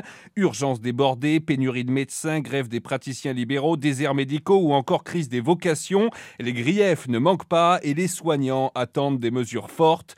Toute la difficulté pour Emmanuel Macron, c'est que plusieurs dizaines de milliards d'euros ont déjà été dépensés dans le cadre du Ségur de la santé et que malgré tout, les professionnels continuent d'expliquer qu'il s'agit d'une rustine. C'est donc plus sur la façon dont fonctionne le système que le président compte faire évoluer les choses, comme l'indique un conseiller, sans donner plus de détails. Arthur Delaborde du service politique d'Europe 1. Par ailleurs, au lendemain de la manifestation des médecins libéraux à Paris, le collectif Médecins pour demain d'Île-de-France prévient il pourrait poursuivre sa grève jusqu'à fin février s'il est négociations n'aboutissent pas. Et à noter ce matin, ce sondage ELAB pour le journal Les Échos, 51% des Français disent avoir du mal à se faire soigner. Près de 3 personnes interrogées sur 4 estiment par ailleurs que le système de santé s'est dégradé ces dernières années. On en parlera dans quelques minutes avec euh, le ministre de la, fonction, de la fonction publique Stanislas Guérini.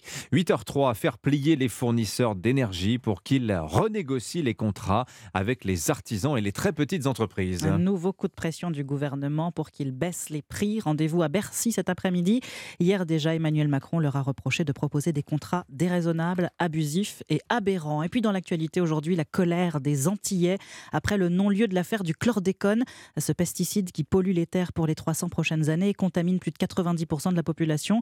Les partis civils dénoncent un déni de justice et entendent faire appel. Les années 80 en ont rêvé, les années 2020 l'ont fait. La voiture qui se conduit toute seule est au salon CES de Las Vegas, le mondial de l'innovation, qui se tient jusqu'à dimanche. Rendez-vous incontournable des constructeurs automobiles. Aurélien Fleureau, vous êtes l'envoyé spécial d'Europe 1 sur place. Il y a quelques heures, vous avez découvert le nouveau concept car du, du français Peugeot, pensé pour euh, la conduite autonome.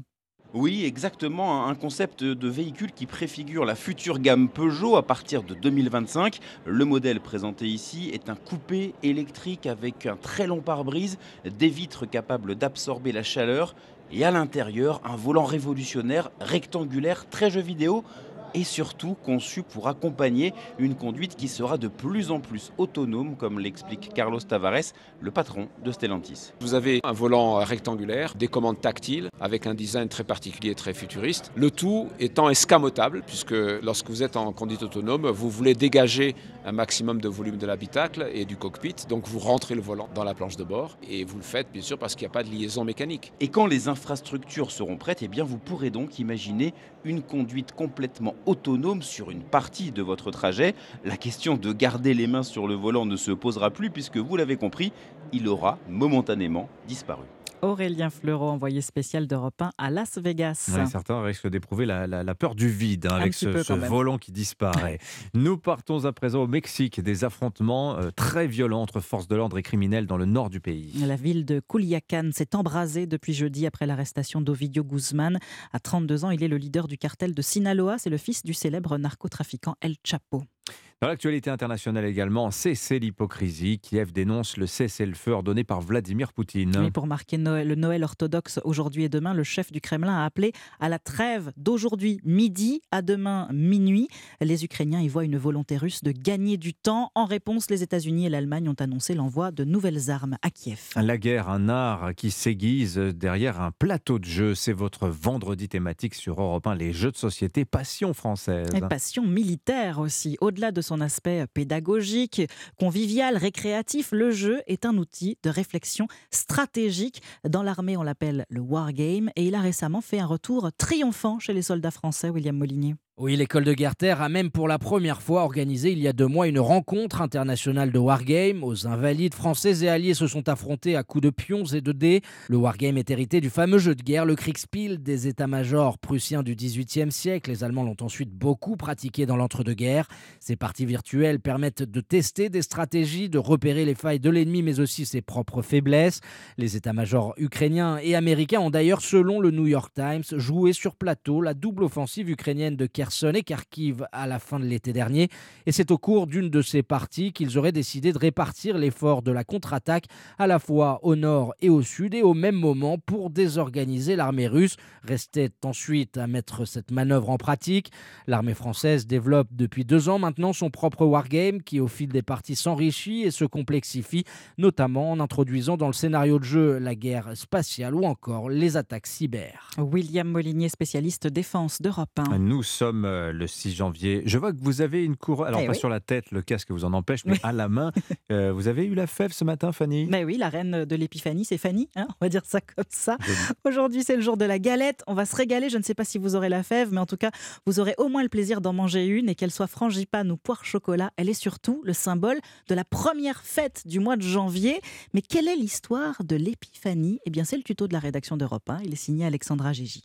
Dans le calendrier chrétien, l'épiphanie correspond à la visite des rois mages venus d'Orient pour rencontrer l'enfant Jésus, né deux semaines plus tôt. En suivant une étoile, ils auraient été guidés jusqu'à sa crèche. Gaspard, Melchior et Balthazar auraient alors présenté leurs hommages et apporté des cadeaux de grande valeur, de l'or, de l'encens et de la myrrhe. Mais alors qu'en est-il de la galette des rois? Eh bien, elle existe en réalité depuis l'époque romaine. Le gâteau était alors partagé avec les esclaves. S'ils tombaient sur la fève, leur désir devenait réalité pendant toute une journée. C'est donc avec le temps que la galette des rois est devenue le symbole de l'épiphanie, du grec Epiphania, la manifestation de Dieu. C'était la seule fête chrétienne jusqu'au IVe siècle. Elle célébrait la présentation du Christ au monde. Au XIXe siècle, ce symbole évolue et le 6 janvier devient le jour des rois. Alexandra Gégy. Voilà, c'est la, la- Et en plus, c'est- elle est mar... marsopilami, celle-là, de, de Couronne. C'est le tuto de la rédaction d'Europe 1, la notice de l'info tous les matins dans votre journal de 8h. Un mot de football, début aujourd'hui des 32e de finale de la Coupe de France. Un Premier match à 18h, Paris FC Valenciennes, Grenoble, Nîmes et Pau-Montpellier. Et puis à 21h, ne manquez pas sur Europe 1, en direct et en intégralité, la rencontre entre un club de national et un mastodonte Châteauroux PSG. Oui, entre ces deux formations, un immense fossé que Châteauroux, qui est désormais aux mains d'un riche propriétaire saoudien, tente de combler Cyril de la Morinerie. Oui, il y a près de deux ans, la berrichonne de Châteauroux a fait sa révolution. Les 25 actionnaires d'alors ont cédé leur place à un richissime prince saoudien, petit-fils du fondateur de l'Arabie saoudite, Abdellah bin Mossad, qui détient plusieurs clubs gérés depuis Genève, dont Châteauroux, comme l'explique le président non exécutif de la berrichonne, Michel Denisot. On s'est mis d'accord avec le groupe United World, qui est un groupe saoudien et qui a cinq clubs dans le monde dont trois en Europe, Sheffield United, en Angleterre, Scott Anvers qui est en tête de deuxième division belge, et Châteauroux. Ce qui intéresse ce groupe, c'est d'acquérir des clubs qui ont un potentiel, ce qui était notre cas. Mais ce prince saoudien investi au compte-gouttes, rien à voir avec le PSG, propriété d'un État, le Qatar, ou de trois détenus par Manchester City via un fonds émirati. Châteauroux, 14e de 3e division, est encore loin de l'objectif affiché par ce prince saoudien, retrouver l'élite du foot français dans deux ans. En attendant, Michel Denisot, qui a également présidé le PSG, sera de toute façon derrière les rouges et bleus, couleur portée par les deux clubs. Au moins, il est sûr de gagner. Cyril de la Morinerie du service des sports d'Europe 1. Merci beaucoup Fanny Marceau, c'était votre journal. N'oubliez pas 8h30 les signatures Europe 1. Catherine Ney nous parlera pénurie. On craignait pour l'électricité, ce sera plutôt le pain. Politiquement, est-ce que c'est moins grave? Pas certain. Et puis Eugénie Bastier reviendra sur l'un des feuilletons de la semaine, cette affaire Michel Houellebecq contre la grande mosquée de Paris. Dans un instant sur Europe 1, Stanislas Guérini, le ministre de la Transformation et de la Fonction publique, est l'invité d'Europe Matin. A tout de suite. Europe 1. Bonjour Stanislas Guérini. Bonjour. Ministre de la Transformation et de la Fonction publique. Bienvenue sur Europe 1. Stanislas Guérini, rentrée sociale agitée. Le président de la République va présenter tout à l'heure ses vœux aux professionnels de santé. Alors c'est vraiment chaud hein, à l'hôpital entre la triple épidémie qui, euh, une fois de plus, euh, met les soignants à genoux, la grève des généralistes aussi depuis le 26 décembre, les labos qui promettent eux aussi un janvier noir, et puis voilà que Force ouvrière appelle à une grève illimitée à l'hôpital à partir du 10 janvier. Euh, Stanislas Guérini, que peut bien dire le président pour apaiser tout le monde Je ne vais pas vous demander les annonces qu'il va faire, vous ne me les donnerez pas. Mais enfin, je veux dire, les mots à trouver. Bah, D'abord, ce sont des mots pour euh, les soignants, pour celles et ceux qui travaillent dans notre système de santé, qui travaillent à l'hôpital. On a fait euh, des efforts qui sont considérables ces dernières années pour revaloriser notamment leur rémunération. Est-ce que cela est suffisant? Est-ce que ça règle toutes les difficultés, notamment d'organisation du système de santé Est-ce que c'est pas La réponse, d'Anaïde, c'est clairement non. l'hôp- l'hôpital, Je vais hein. vous le dire extrêmement clairement. Et donc, au-delà même de la fiche de paye, les questions de conditions de travail, d'usure professionnelle, de complexité parfois administrative de ce qui se passe dans nos hôpitaux, c'est aussi ça qui est insupportable pour nos soignants. Et donc, on est depuis longtemps en réalité, depuis quelques décennies, dans une forme de cercle vicieux à l'hôpital, où plus il y a de difficultés, plus c'est difficile aussi de recruter. Moi, c'est face à ça euh, que je suis euh, confronté en tant que ministre de la fonction de la publique, fonction pour vous, Et ouais, puis, ouais. plus c'est difficile de recruter, plus les conditions sont difficiles en elles-mêmes, ensuite à l'hôpital, dans nos services publics, pour ceux qui restent. Et donc, c'est à ce cercle vicieux-là qu'il faut réussir à mettre un terme. François Braun, le ministre de la Santé, s'y engage avec beaucoup d'énergie. Il prend des mesures d'urgence, euh, d'une certaine façon, pour Hmm. régler les problèmes de plus court terme. Mais effectivement, c'est euh, le système de santé dans son ensemble qu'il faut réussir à remettre à plat pour euh, trouver des solutions Mais- pérennes. Et qu'est-ce qu'il va annoncer, le président de la République? Je lis dans le journal Le Parisien ce matin qu'il va annoncer une refondation de l'hôpital. Alors qu'on a déjà un Conseil national de la refondation santé qui travaille sur ce sujet depuis trois semaines. Et ça pose la question quand même de la méthode présidentielle. Euh, je lis aussi toujours dans cet article du Parisien des députés de la majorité euh, qui se disent bah voilà, on va encore tout apprendre à la télévision. On n'est pas au courant, on ne sait pas ce que va dire le chef de l'État. Non, mais c'est Ça- normal. Ça, pose pas un... Non, c'est normal que le chef de l'État, Oui. dans un moment de difficulté que vous avez rappelé, tel que nous le connaissons pour notre système de santé pour l'hôpital, s'exprime, adresse ses voeux au personnel de santé, donne un cap et une vision. C'est l'attendu pour le président de la République. Mm. Mais ensuite, effectivement, il faut qu'on puisse, sur des grands services publics, aussi changer de méthode. C'est ça euh, l'esprit du Conseil national de la refondation. Oui, c'est pouvoir se urge, dire, hein. on a besoin à la fois de vision, de cap, de mesures euh, nationales, et puis on a besoin, Oui. au plus près du terrain, et c'est ça l'objet de ces conseils nationaux de la refondation territoriaux, hôpital par hôpital, bassin de vie par bassin de vie, de mettre en œuvre des solutions, pas de faire des grandes concertations, elles ont été effectivement, vous avez raison de ce point de vue-là, Hmm. faites depuis bien longtemps, mais se dire, donner la parole à celles et ceux à qui on la donne pas toujours, à l'hôpital, les soignants, le personnel de terrain, leur dire, qu'est-ce que vous, vous connaissez comme solution? Si c'est le cas, Oui. on met en œuvre. Et on le fait en acceptant une idée qui est celle de la différenciation territoriale. Parce que les problématiques, elles sont pas pareilles en fonction d'un bassin de vie métropolitain, par exemple, ou d'un territoire euh, plus rural. Mais je vous donne, ça, je vous donne ce chiffre. qu'il faut réussir à trouver. Je vous donne ce chiffre, Stanislas Guérini, vous l'avez sans doute vu, c'est ce sondage dans les échos ce matin. 51% des Français, 51%, donc plus d'un sur deux, déclarent avoir un accès compliqué, long ou partiel aux services de santé.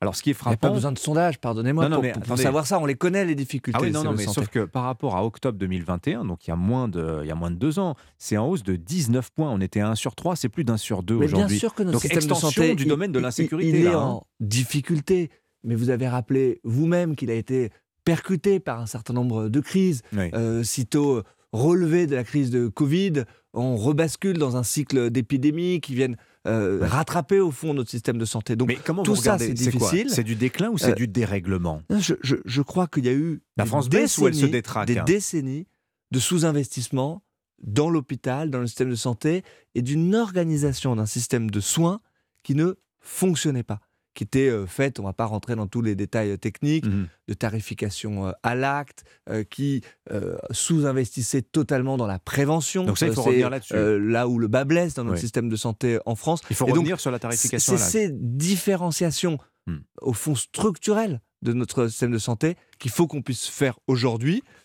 Euh, Ça ne se fait pas euh, en un jour. Hmm. Euh, C'est à ça qu'on s'engage. On y met des moyens, on y met des milliards d'euros. euh, et on investit. On Et a l'impression que ça sert à rien. Dans nos services ça qui est publics, terrible. comme jamais. Vous Oui. avez entendu hier le ministre de la Justice Oui. euh, dire l'investissement que nous faisons inédit euh, dans la justice. Vous savez que nous recrutons des policiers, des gendarmes, comme on l'a pas fait depuis des décennies. Mais vous allez on met continuer des moyens pour pouvoir à ce mieux rémunérer les Guérini. professeurs du pays. Vous allez rester sur ce rythme de milliards qui s'empilent les uns sur les autres, alors que de l'autre côté, Bruno Le Maire, et on sait qu'Elisabeth Borne euh, est très consciente du sujet, on commence à avoir un petit sujet quand même d'endettement, de dette publique, et comment dire, le chéquier, on arrive un petit peu au bout là. Mais il, il faut investir dans nos services publics. Oui. Euh, il faut investir pour mieux rémunérer euh, les agents du service public. Là où on en a besoin, de façon aussi ciblée, Euh, les professeurs ne sont pas assez payés dans notre pays. C'est un fait. Euh, Il n'y a pas d'investissement plus rentable, au fond, qu'on puisse faire pour notre pays Mhm. que d'investir dans notre système euh, éducatif. Mhm. Mais cet investissement, il ne doit pas être aveugle, il ne doit pas se faire sans questionner l'organisation de nos services publics, sans continuer à les transformer. Moi, c'est ce que je fais matin, midi et soir, à les rendre plus accessibles, à mettre plus de moyens, peut-être un petit peu moins euh, dans des administrations centrales, un peu plus euh, derrière des guichets, parce que c'est ça qu'attendent nos concitoyens, Mhm. et réinvestir dans nos services C'est publics. ça, se mettre Voilà. du côté des gens. Euh, C'est la formule qu'a employée le président de la Bien République en. Conseil des ministres mercredi. Elle est étonnante cette formule, du côté des gens. Ça veut dire moins s'intéresser au Oui. fond, et vous m'y invitez vous-même ce matin, à parler euh, en milliards d'euros, mais à comprendre les situations concrètes que vivent nos concitoyens. Mais sur les milliards, Euh, moi, la question que je vous posais, Stanislas Guérini, parce que c'est un ressenti, je pense, euh, populaire, c'est de se dire, mais ces milliards, d'abord, certains se demandent d'où ils sortent. Bon, ça, c'est pas, c'est une question, mais surtout, euh, on en sort beaucoup et on a l'impression que ça sert à rien. nous réorganisons notre système. Hmm. Au bout d'un moment, ça ré- réinvestissons, bien sûr. Et c'est parfois quand on est en train de faire des réformes courageuses, quand on est en train de mener ce travail-là, justement, en inversant d'une certaine façon une certaine tendance qui a été celle pour nos services publics de tout externaliser, de réfléchir simplement euh, en essayant de supprimer un nombre de fonctionnaires. C'était ça, au fond, l'alpha et l'oméga, euh, l'oméga de la Hmm. pensée, de doctrine, d'action publique. La RGPP, Bien, etc. Ça, on est en train très profondément, je crois, de la changer. Oui. Ça veut dire que les conditions pour pouvoir faire ça, moi je vais vous parler extrêmement clairement ce matin, c'est de mener des réformes. Des réformes en regardant de façon lucide là où sont les dépenses dans notre pays. Elles le sont euh, en matière de redistribution sociale, elles le sont par exemple sur notre système de retraite, Ah bah bien évidemment. Ça fait partie des dépenses qui sont très importantes quand on regarde la structuration de notre modèle social. Donc il faut, oui, à la fois réinvestir dans le service public, réinvestir dans les agents qui mènent le service public. Moi, je crois beaucoup à ça. Et en même temps, et en même temps, j'assume ce terme-là, mener des réformes structurelles, des réformes pour maintenir et préserver notre modèle social aussi. Vous parlez de la réforme des retraites, justement, vous avez rencontré Stanislas Guérini euh, mercredi, les trois premiers syndicats de fonctionnaires, CGT, Force ouvrière, CFDT. Je rencontre tous les syndicats Oui, cette bien. semaine. Voilà. Quel bilan, quelles impressions vous tirez de ces entrevues? Je- Juste une phrase tirée de la presse. Force ouvrière dit Notre principal objectif, et ça, je crois qu'ils vous l'ont dit les yeux dans les yeux, c'est de faire échouer la réforme. Ça commence bien. hein Il y a une forme de, Oui. de clarté au fond. Il n'y a pas de, surprise sur le fait que nous avons un désaccord Hmm. sur le fait même d'augmenter l'âge de départ euh, à la retraite. Ça, ça- c'est- ce qui ne je- passe pas. Je ne cherchais pas, au fond, à créer du consensus sur un point que je sais ne pas être consensuel avec les organisations euh, syndicales sur ce Hmm. point-là. Mais croyez-vous pouvoir justement une fois qu'on s'est dit faire ça, accepter ça en échange de certaines contreparties Vous avez proposé par exemple de réintroduire un système de retraite progressive Oui, c'est pour ça que je dis, une fois qu'on s'est dit ça, qu'on a acté d'une certaine façon Oui. euh, un désaccord sur la question de l'augmentation de l'âge de départ à la retraite, eh bien justement, il faut montrer que cette réforme-là, elle doit nous permettre d'améliorer notre système de retraite et de le faire pour la fonction publique. Et il y a beaucoup de choses à pouvoir améliorer. Moi, j'ai eu des discussions, je le dis très sincèrement, qui sont très riches avec les organisations syndicales. Vous mentionnez euh, à l'instant cette question de la retraite progressive. Euh, en deux mots, comment est-ce qu'on peut aménager une fin de carrière Mhm. euh, avec quelqu'un qui a beaucoup travaillé dans la fonction publique et qui puisse travailler à temps partiel et en même temps euh, commencer à bénéficier de sa pension de retraite. Oui, mais Ben, ça, c'est une question qui est très intéressante, qui va bien- nous donner des Oui. outils et des moyens pour pouvoir travailler sur la question du travail, de la qualité du travail, Oui, justement. moi, Je crois que cette question, elle est absolument fondamentale. J'entends les syndicats de fonctionnaires, j'entends aussi les syndicats en général dire alors oui, il y a plein de choses qu'on peut discuter, l'index pour les seniors, le moyen d'augmenter le taux d'emploi des, des- des- des plus âgés, réintroduire des critères de pénibilité. Ça, ils sont très ouverts pour en parler et ils sont très favorables à cette idée euh, d'ajouter ça à la réforme. Mais bon, ceci dit, ils, ils- ils sont, ils prennent ça et de l'autre, ils disent de toute façon, quoi qu'il arrive, on se retrouve ensemble le 10 janvier et ils décideront, je j'emploie même pas le conditionnel, la grève le 10 au soir après présentation du texte. C'est ça qui va se passer très concrètement, Stanislas Mais Guérini. Moi, en tant que ministre de la fonction publique, Oui. quelle est Vous ma avez espoir qu'on évite cette situation-là D'abord, c'est euh, de mener une réforme que nous avons annoncée aux Français. Mhm. Au fond, ce sont les Français qui comptent dans cette affaire. Euh, Le président de la République a pris des engagements dans l'élection présidentielle Vous voulez dire pour que les faire en syndicats, sorte les syndicats aujourd'hui manœuvrent contre les Français? Moi, Contre je dis des Français? que la responsabilité que nous avons, Oui. nous, dirigeants politiques qui avons été élus, qui avons reçu un suffrage Oui. par euh, les Français, c'est de mener une réforme qui est utile et nécessaire pour notre pays. Vous savez, c'est très facile d'être responsable quand tout va bien. Moi, je crois que les moments de difficulté dans le pays, vous en avez mentionné Mhm. certaines sur nos services publics, certaines financières, c'est Oui. d'assumer ses responsabilités dans les Mais difficultés. François Bayrou Là, dit on n'a pas fait la pédagogie. Vous n'avez pas fait suffisamment la pédagogie de eh la bien, réforme. Ce matin à votre antenne, Ah, bah je voilà. le dis Je voulais- je très clairement, cette réforme, elle vise à ce que pour nos parents et nos grands-parents, on puisse préserver leur pension de retraite Mhm. et même les améliorer. Oui, mais les pour actifs- celles et ceux qui ont les retraites les plus faibles. C'est ça que vise à faire Oui, cette mais réforme. quoi à y et que pour nos C'est ça que enfants les gens se disent. et nos petits-enfants, on puisse maintenir un système de retraite par répartition. Mais il va pas mourir fait- le système de retraite, Stanislas Guérini. Oui, mais il est largement déficitaire. Très largement déficitaire. Et les milliards que vous mentionniez euh, Oui. tout à l'heure, ils vont se cumuler d'année après année. 100 milliards d'euros cumulés sur euh, les 10 années euh, qui viennent. Ben, ces 100 milliards-là, Mhm. euh, si vous devez les mettre dans le système de retraite parce qu'il est déficitaire, vous ne les mettrez pas ailleurs. Ça, c'est clair. Vous parliez à l'instant de nos services publics. Vous les mettrez absolument pas ailleurs. Donc, on va faire une réforme qui vise à garantir la pérennité du système de retraite. On l'a dit très clairement, il n'y a pas un euro issu de cette réforme qui ira ailleurs que dans les caisses de retraite. Mais nous devons absolument préserver notre modèle social pour ne pas baisser les pensions de retraite, Mhm. pour ne pas augmenter les cotisations non plus, c'est-à-dire les impôts des Français, Oui. et puis pour les générations qui viennent. Moi, je crois aussi que c'est de celle-là dont il faut parler, pour nos enfants, nos petits-enfants, leur garantir, au fond, un système de retraite qui vont- fait la force du pays, Ils vont qui déjà avoir nos repose dettes à payer, sur notre travail. Mhm. On ne parle pas suffisamment de travail, euh, Ah qui bah repose tiens. sur notre travail, avec une situation, et il faut le dire là aussi Oui. très clairement, démographique qui est en train de changer très profondément. Je voudrais Quand la poser- retraite était à 65 ans dans notre pays, juste un mot, Oui. puisque c'était le cas quand même. Jusqu'en euh, 80. au, au début euh, du quinquennat de François Mitterrand. La retraite, l'âge de départ, il était à 65 ans.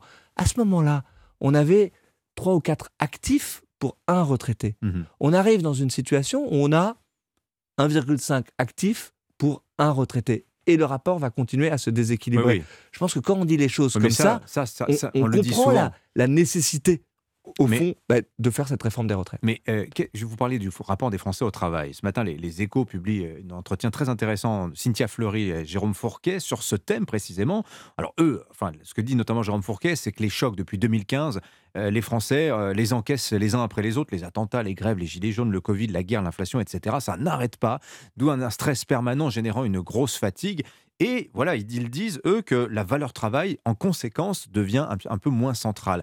J'affinerai le, propos en disant qu'en réalité, le rapport au travail, il change beaucoup, notamment sur les emplois mal payés, les emplois euh, du bas de la hiérarchie sociale. C'est là précisément qu'aujourd'hui, on se dit, à quoi bon? Et pourquoi accepterais-je de travailler jusqu'à 65 ans pour un travail qui ne me rémunère pas? Comment on traite cette question, Stanislas Guérin Je pense qu'elle est totalement fondamentale. Vous avez raison, au fond, le vrai débat, c'est notre rapport au travail. Moi, je ne crois pas à la grande démission. Je ne crois pas que les gens n'aient plus envie euh, de travailler. Hmm. On n'a jamais autant travaillé euh, dans notre pays. Il y a un taux d'emploi qui progresse. On met fin à cette fatalité qui était celle du chômage de masse. Mais en revanche, euh, et notamment les jeunes générations, mais pas que, elles veulent travailler différemment. Elles veulent organiser leur vie aussi différemment. C'est à ces questions-là qu'il faut répondre. Et dans la fonction publique, je crois qu'il y a à la fois des questions qui concernent la fiche de paye, les évolutions de carrière, mais aussi, très clairement, l'organisation du travail. Et vous voyez, les discussions que moi je peux avoir avec les organisations syndicales dans le cadre de la réforme des retraites, Mhm. elles sont riches sur ces questions-là. Comment est-ce qu'on peut, par exemple, changer de métier dans la fonction publique? Faire pendant un temps un métier dit pénible, sur le terrain, avec des vraies euh, contraintes, parfois des vraies contraintes physiques, et puis aménager, euh, quand on approche de sa fin de carrière, son temps de travail, euh, changer de métier pour avoir un métier plus sédentaire, un peu moins sur le terrain. C'est tout ça qu'on est en train de discuter, sur lequel on va proposer, je le crois très sincèrement, Hmm. des vraies améliorations. Et c'est ça aussi, cette réforme des retraites, d'améliorer notre système de retraite et plus globalement d'organisation du travail. Merci Stanislas Merci Guérini, le ministre de la Transformation et de la Fonction publique invité d'Europe Matin dans la prochaine demi-heure, 8h40, le Club de la Presse européen. Vendredi thématique sur les jeux de société. Vous jouez à quoi Stanislas Guérini? Vous, jouez- vous avez le temps de jouer à des jeux Ah, de société? Ben moi j'adore les jeux de société, Ouais. je dois le dire. Je joue maintenant avec mes enfants. Oui.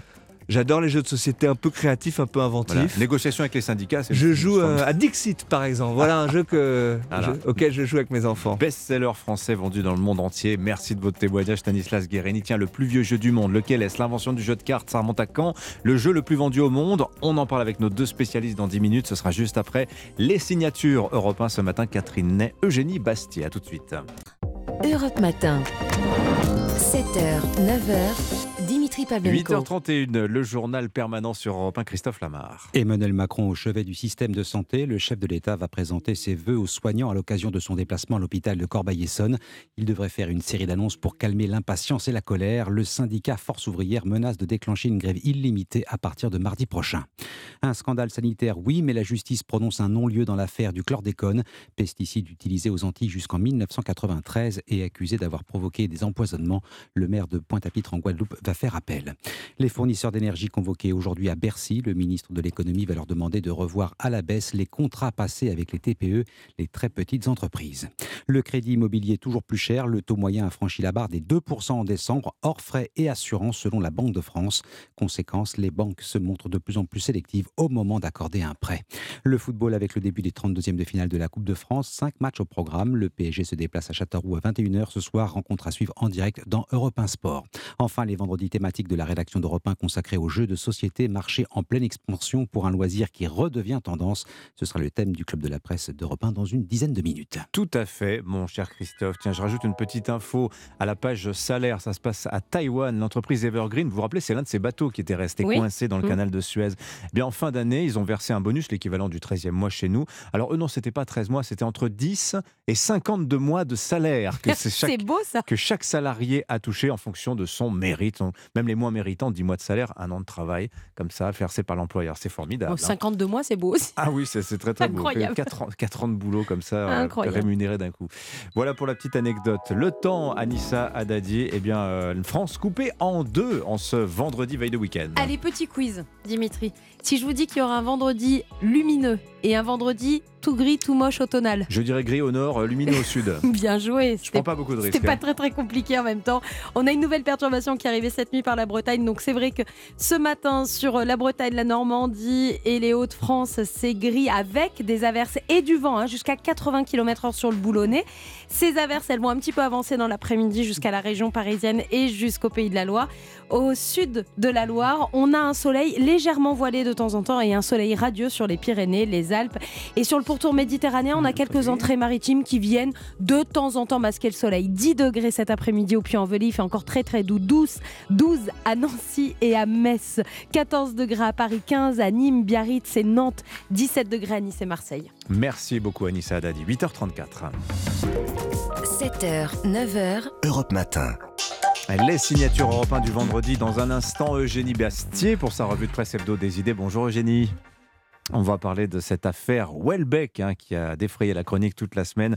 Welbeck contre la Grande Mosquée de Paris. À tout de suite. Mais d'abord, Catherine Ney, qu'on a le plaisir de recevoir chaque vendredi. Bonjour Catherine. Bonjour Dimitri, bonjour à tous. Alors, on ne compte plus le nombre de boulangers qui appellent au secours vu l'explosion de leurs factures. Ils ne comprennent surtout pas pourquoi certains peuvent rester à 14 euros le kilowatt. Bon, ça, ça va. D'autres payent 150. Et voilà que beaucoup de boulangers sont obligés de fermer boutique. hein. Vous savez, en novembre, on nous disait on va manquer d'électricité et se retrouver dans le noir. Mais l'hiver est doux, trop sans doute, donc pas de panne, mais plus de pain pour des Français. Vous vous rendez compte Au moment où notre baguette est inscrite au patrimoine immatériel de l'UNESCO, il y a déjà plus de baguettes dans plein d'endroits. Autant dire c'est une atteinte culturelle terrible contre la France et un attentat contre notre savoir-faire artisanal. Alors, la faute à qui, Catherine Eh bien, à l'Europe, qui n'a jamais supporté le monopole d'État et EDF, les monopoles, et EDF avec sa rente nucléaire en était un. Donc, en 2003, une directive communautaire a imposé la concurrence et la France a obéi. Et une loi dite norme a été votée en 2010 sous le gouvernement Fillon-Sarkozy. Elle est entrée en vigueur en juillet 2011, c'est-à-dire trois mois après Fukushima.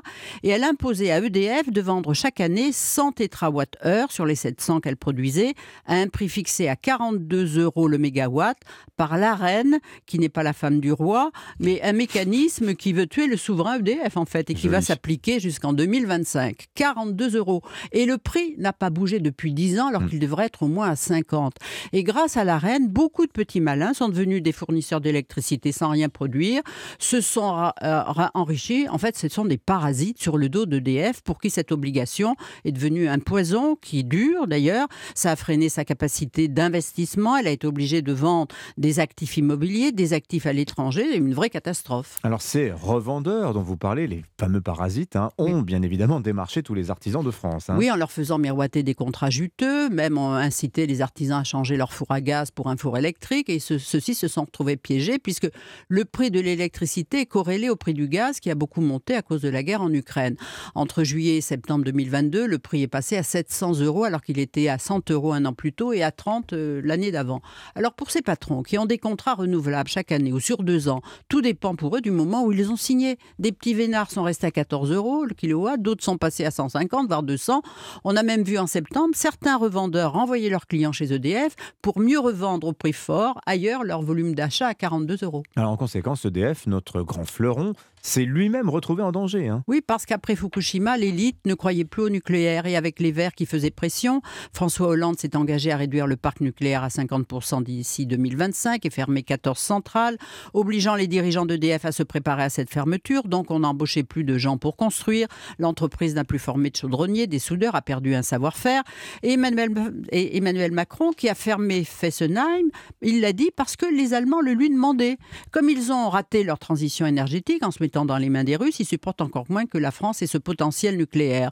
Alors ce qu'il faudrait, c'est que le gouvernement ait un vrai bras de fer avec Bruxelles et les Allemands parce que l'énergie doit rester une mission régalienne. Et un comble. Ah ben oui, figurez-vous que la semaine de Noël, EDF a fermé 10 réacteurs. Parce que les Allemands, avec leurs éoliennes, qui ont bien marché, l'hiver est doux, il y a du vent, et leurs centrales à charbon, pouvaient alors vendre l'électricité moins cher qu'EDF. Oui, ça c'est pas mal. Vive l'Europe. hein. C'est vrai que des fois ça dysfonctionne. Merci Catherine Ney. 8h38.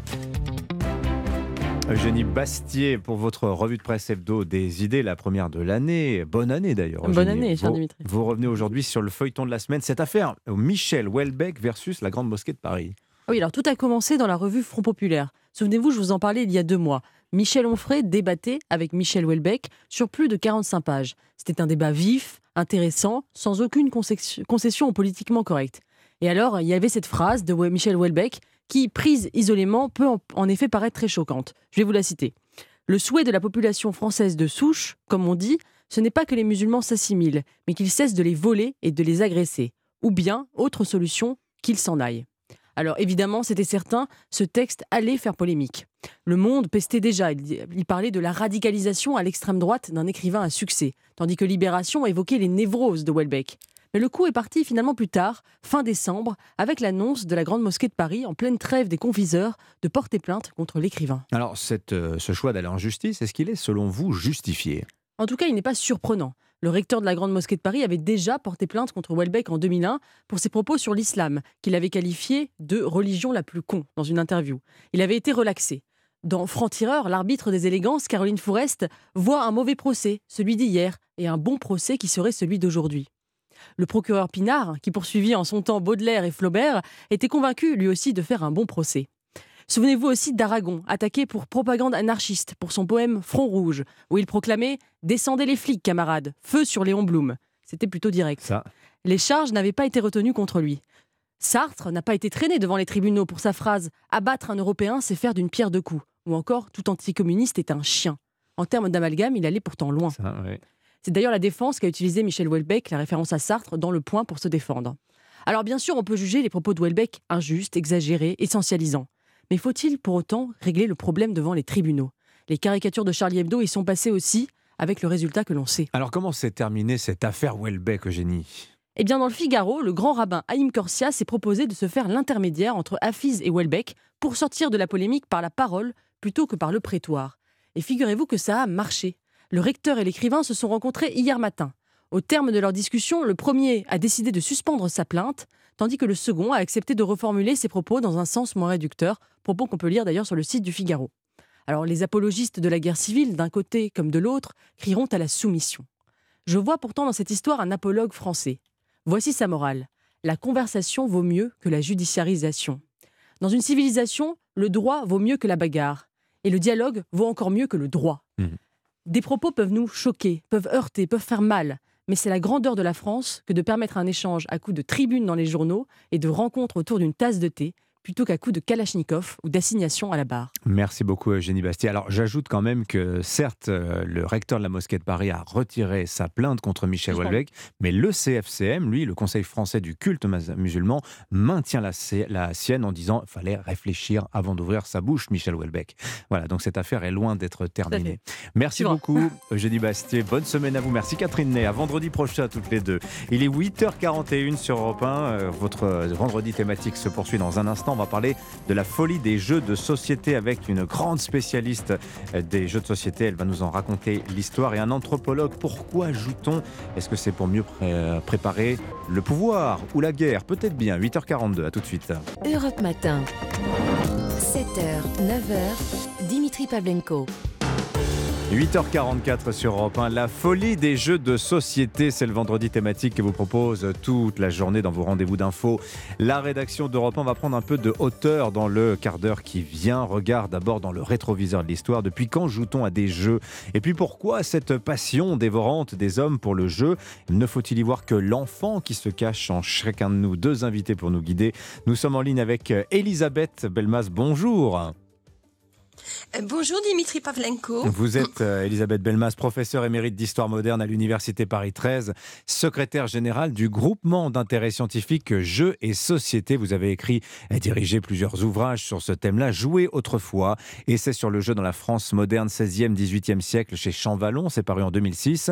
Autre livre, Le jeu dans tous ses états sur le phénomène ludique, ça c'est chez l'Armatan, c'est paru en 2020. Et avec nous en studio, en studio pardon, le bien nommé Dominique Desjeux. Bonjour. Bonjour. Vous êtes anthropologue, sociologue, professeur émérite à la Sorbonne. Alors, vous avez présidé ce même conseil scientifique euh, du groupement d'intérêt scientifique Jeux et Société. Vous vous connaissez donc très bien avec Elisabeth euh, Belmas. Vous êtes amie de surcroît. Euh, vous avez travaillé, vous êtes un généraliste, si je puis dire, mais notamment sur les pratiques du jeu en Chine. Je, je voudrais commencer avec vous, Dominique Desjeux, sur cette expression même, jeu dit de société. Alors, c'est intéressant parce que, outre que ces jeux nous divertissent, euh, on voit que ce sont aussi donc des pratiques sociales, puisque ce- ils sont de société. Ça raconte des choses aussi sur la société qui les produit. Et ainsi, on a découvert assez récemment, et ça paraît étonnant que la science ne l'ait pas vu plus tôt, qu'en fait, le jeu, bah, c'était une mine d'informations archéologiques parce qu'on joue depuis fort longtemps. hein. Alors ça, c'est effectivement, je suis plus fort sur ce qu'on appelle les logiques sociales du jeu. Donc, qu'est-ce que le jeu nous apprend sur la société? Mmh. Et là, vous faites allusion, vous en rappelez tout à l'heure, euh, du jeu de Sénette, Mmh. qui est un jeu incroyable parce que quelque part, c'est un mélange, je crois, entre le, Le jeu loi. d'échecs et le jeu de loi. Oui. Et ça Mais ce qui est remonte- intéressant, ça, ça remonte un peu. Alors, je crois que le début, c'est moins 2500, et la grande période, c'est entre 1200 et 1500 avant notre ère. Mmh. On est loin. La grande période euh, des pharaons égyptiens. Mais le point important pour la suite de la discussion, c'est que c'est un jeu qui nous mène en enfer ou, ou- ou au-delà. C'est-à-dire.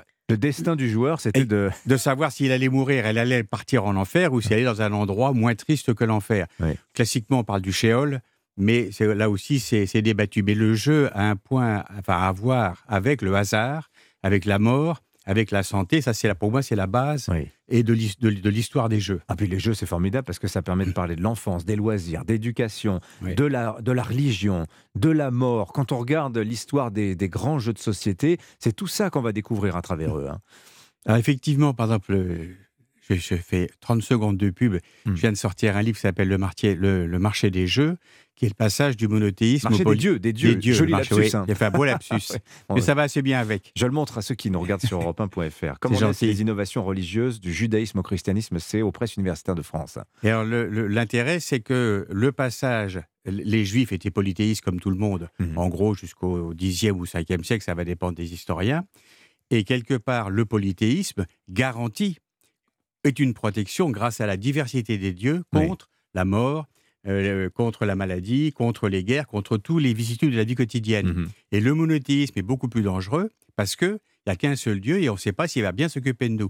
Et quand on lit la Bible, on retrouve la plupart des Juifs qui protestent contre ça. Ouais. Alors Elisabeth Belmas, je me, tourne vers vous. On va pas avoir le temps de faire une histoire exhaustive du jeu de société, mais elle, c'est une histoire absolument passionnante. Et ce qui est intéressant, c'est la fonction qu'occupent les jeux dans les différentes sociétés. À l'instant, euh, Dominique Desjeux nous parlait du, le- du le Sénet ou la Sénet, je ne sais pas si Je sais pas, c'est le Sénet, moi, je dis. S-E-N-E-T, donc. Le, Voilà.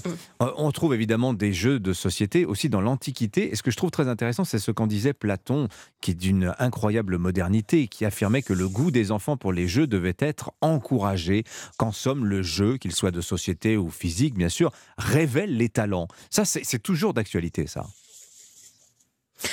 Oh, absolument. Euh, sinon, que, une petite précision, l'autre grand jeu égyptien, c'est le Méhen. C'est celui où, euh, qui évoque la forme euh, d'un jeu de loi, où c'est un serpent enroulé sur lui-même. Voilà. Et c'est d'autant plus important au point de vue symbolique que le, le serpent est un animal avec des forces telluriques. Oui, les, les jeux révèlent infiniment de choses sur les sociétés et leur évolution en dit long également sur le, je dirais, les transformations sociales. Alors, le, que le jeu, euh, longtemps, le jeu, si vous voulez, a été associé à l'enfance. Et moi, je dirais que le jeu, la première fonction, est aussi d'être un passe-temps, de divertir au sens fort du terme, c'est-à-dire que cela détourne des fatigues du travail quotidien. C'est ainsi que les théologiens des 16e, 17e et 18e siècles l'expliquent, et il permet de restaurer les forces. C'est également un argument que l'on retrouve euh, dès l'Antiquité. Alors quand Platon évoque le jeu, il parle des cuboi, hein, c'est-à-dire grosso modo des cubes. Euh, il y, a, il y, a tout un flou autour de cela Mhm. parce qu'on ne connaît pas les règles des jeux anciens. Ah oui. Mais il est certain que dès le départ, les jeux ont servi à se divertir, mais aussi à éduquer à la société, euh, à apprendre, si je dirais, le respect de l'autre, à apprendre à partager. Oui. Donc, euh, vous voyez, ils, ils contiennent toute une série de valeurs Oui. utiles à l'éducation de l'enfance. Alors le jeu n'est jamais gratuit, hein. il y a toujours un enjeu. Alors on pourrait parler aussi du jeu d'argent, on pourrait parler de la triche aussi. Quand on parle des Romains, on dit souvent ça, ils ont inventé les jeux d'argent et toute la fraude qui va avec. Mais bon, c'est un peu plus compliqué que ça, on n'aura pas le temps de- d'entrer forcément dans, dans les détails. Mais euh, si j'accélère dans le temps, euh, Elisabeth Belma, je me rends compte d'une chose, c'est qu'il y a un tournant très important, c'est l'objet de l'un de- des livres que j'ai cités, c'est le XVIIe siècle, c'est à ce moment-là que se fixent les règles des principaux jeux auxquels nous jouons encore, que ce soit les échecs, euh, les jeux de cartes, etc. Ou le poker, par exemple. Euh, poker, c'est le 19e, attention, hein, Ah, bah là ouais, vous allez vite. Je, je- je suis allé un peu rapidement. Oui, tout à fait. Non, je dirais qu'il y a- il y a, des moments, moi je dirais des moments très importants, qui sont d'une part euh, au Moyen Âge, le Xe siècle, avec euh, l'invasion des échecs en Europe. Ça, c'est un jeu de table, Hmm. de tablier, extrêmement important, euh, que l'on a longtemps considéré comme l'image de la société. Oui. Et aussi l'image de la guerre, parce que les pions s'affrontent, euh, peuvent s'allier, etc. Vous dites invasion, Donc, mais ça vient d'où? Ça venait d'où le jeu d'échecs? Ah, le jeu des échecs vient d'Orient, comme beaucoup de jeux. Les, beaucoup, beaucoup des jeux que nous pratiquons aujourd'hui sont originaires d'Extrême-Orient, du Moyen-Orient. Dominique, euh, donc, est, un expert en la matière. Et ils nous arrivent en, en Europe par l'Italie, l'Espagne ou alors par les pays rhénans. Voilà. Enfin, ils arrivent dans l'Europe occidentale et en particulier en France. Donc euh, ça c'est important. Dixième siècle, les échecs qui ne cesseront d'évoluer. Autre étape extrêmement importante, la fin du Moyen Âge, avec les jeux de cartes 14e, 15e siècle, à la charnière des 14e, 15e siècle, car les jeux de cartes qui sont en réalité la transposition des pions de l'échiquier sur du papier. Valet dame roi Et- et as, c'est ça en fait, ça vient des échecs. Eh oui. Et donc, euh, euh, les jeux de cartes, on présente une, une qualité fabuleuse, c'est que ils se complexifient bien entendu au fur et à mesure du temps, mais ils peuvent servir aussi bien à des jeux qui sont des jeux d'adresse, de commerce, c'est-à-dire des jeux où on joue euh, sans euh, mettre de l'argent, mais aussi à des jeux de hasard. Mhm. Voilà. Le- Ça, c'est la grande euh, force des jeux de, euh, de cartes. Ce que vous observez, Dominique Et- Desjeux, pardonnez-moi, je, vous- je vous interromps, Elisabeth Belmas, je fais rebondir Dominique Desjeux. Sur le plan anthropologique, euh, je crois qu'Elisabeth Belmas a dit quelque chose d'important, c'est que le jeu, finalement, c'est une circulation culturelle. Là, en l'occurrence, je crois que les, les- les- les premiers jeux d'échecs s'appelaient Chaturanga et ça venait d'Inde. Et c'est parti en, en Extrême-Orient et ça arrive en Europe par le biais des Arabes. Oui, alors, c'est ce que dit d'abord Elisabeth est toujours extrêmement profond sur le jeu. C'est quand même une très grande spécialiste, bien plus que moi. Et ce qu'elle vient de dire là euh, correspond assez bien à ce qu'on observe à travers l'histoire, euh, en gros, entre le 1er siècle et, et aujourd'hui. C'est sur les routes de la soie. Mhm. Et les routes de la soie, on les connaît bien aujourd'hui parce qu'elles sont revenues à l'honneur, mais elles existent depuis à peu près le, le 1er ou le 2e siècle. Il y avait même des liens entre l'Empire romain et, les- et les- et la Chine. Donc entre les soieries et les épices, on trouvait des jeux de société. Mais c'est ce que je découvre là avec Elisabeth. Je ne savais pas que les jeux avaient aussi euh, circulé. Et, là, où- là aussi où elle a raison, c'est que le jeu est un analyseur de la société. Effectivement, c'est ça sert comme une construction identitaire, ça sert à simuler, ça sert à se faire peur, ça sert à se socialiser. À préparer à la guerre et au pouvoir, je disais Alors, aussi tout à Il y l'heure. a énormément de jeux de guerre, c'est très intéressant, je trouve. Et un des plus vieux, c'est le, le jeu de Go, que j'adore. Moi, je ne joue pas très bien au jeu de Go, mais c'est un jeu très intéressant, parce que c'est un jeu euh, qui, qui est, qui est- qui est lié à Sun Tzu aussi, qui était un des vieux philosophes euh, de la guerre, l'art de la guerre de Sun Tzu. C'est un jeu où il faut conquérir les territoires et coincer son ennemi, mais pas forcément l'éliminer. Et les jeux de guerre sont extrêmement anciens. Moi, quand j'étais jeune, dans les années euh, 60, j'avais un jeu anglais qui s'appelait le Trick Tac, c'est-à-dire Trick Tactics. Et il y avait à la fois les bateaux, les avions, euh, l'armée de terre et les, et les armements. Le jeu de guerre, Rome et Carthage, c'était pareil. Tout ça, ce sont des jeux de simulation de la guerre. Est-ce que vous décelez, Elisabeth Belmas, dans, pardonnez-moi, la vogue euh, contemporaine du jeu de société, le nouveau jeu de société, comme on l'appelle, avec une euh, profusion créative, on en a parlé tout- toute la matinée. Euh, distinguez-vous des choses nouvelles qu'on ne connaissait pas sur le jeu de société Vous, qui êtes une grande spécialiste, qui regardez ça avec la profondeur de plus de 20 siècles de jeux de- de- de- derrière nous, est-ce qu'il y a des choses nouvelles que vous identifiez?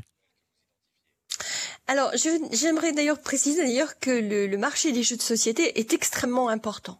hein, et qu'il y a à peu près euh, 20 millions de jeux de société vendus en France chaque année. 20 millions Et, euh, et oui, oui, oui, c'est un marché euh, économiquement très important. Et si vous voulez, le, le fait que les jeux reposent quand même sur des principes anciens, savez-vous que le premier jeu vendu en France, c'est le Monopoly Oui, qui un million date par de, an. de la crise. Voilà. Ce qui nous ramène d'ailleurs à ce que disait Dominique, c'est-à-dire que les jeux reflètent la société. Il est intéressant de voir que le Monopoly a été créé après la grande crise économique de 1929. Mhm. Et c'est un jeu qui est une sorte d'emblème du capitalisme. Alors oui, aujourd'hui, il y a une énorme production, une énorme production qui est soutenue parce que c'est devenu une industrie. Voilà, ce que ça n'était pas au départ et que c'est devenu progressivement, les jeux sont- de société sont devenus une industrie au cours de l'époque moderne. Et aujourd'hui, évidemment, c'est une industrie et comme toute industrie, elle cherche à attirer de nouveaux consommateurs et à se diversifier. C'est évident. Alors il y a plein de jeux Mais aussi. les, les, les, Oui. les anciens comme le Scrabble sont toujours vendus. hein, Oui. et très bien. Oui, alors on n'a pas parlé, mais il y a aussi il y a les jeux de questions-réponses, les jeux de hasard, les jeux de quiz, le puzzle, il y a tout, ça. Alors le Monopoly 1933, on va terminer là-dessus, Dominique Desjeux. Le Scrabble, vous savez à quand ça remonte, la création du Scrabble? Non, j'ai aucune idée. 1949. Ah oui, c'est pas si vieux que ça, du reste. Le Cluedo, 1949 également. Aussi, d'accord, oui. Et le Milborn, français. Pareil, à peut-être 60 peut-être. 1954. Ouais. Ouais, voilà, comme quoi, hein, c'est des Mais choses. ce qui est intéressant, c'est que le jeu a redémarré avec le, le confinement. J'avais appelé Asmodée avec qui j'avais travaillé. Grand Et ils éditeur m'ont dit, ouais. c'est exactement, c'est un grand éditeur de jeux, et qui m'ont dit que leur chiffre d'affaires, je ne sais plus, avait augmenté de 30, 40 ou 50% Exactement. Et on voit pendant le confinement une augmentation à la fois des jeux de société. Ça, j'étais un peu étonné.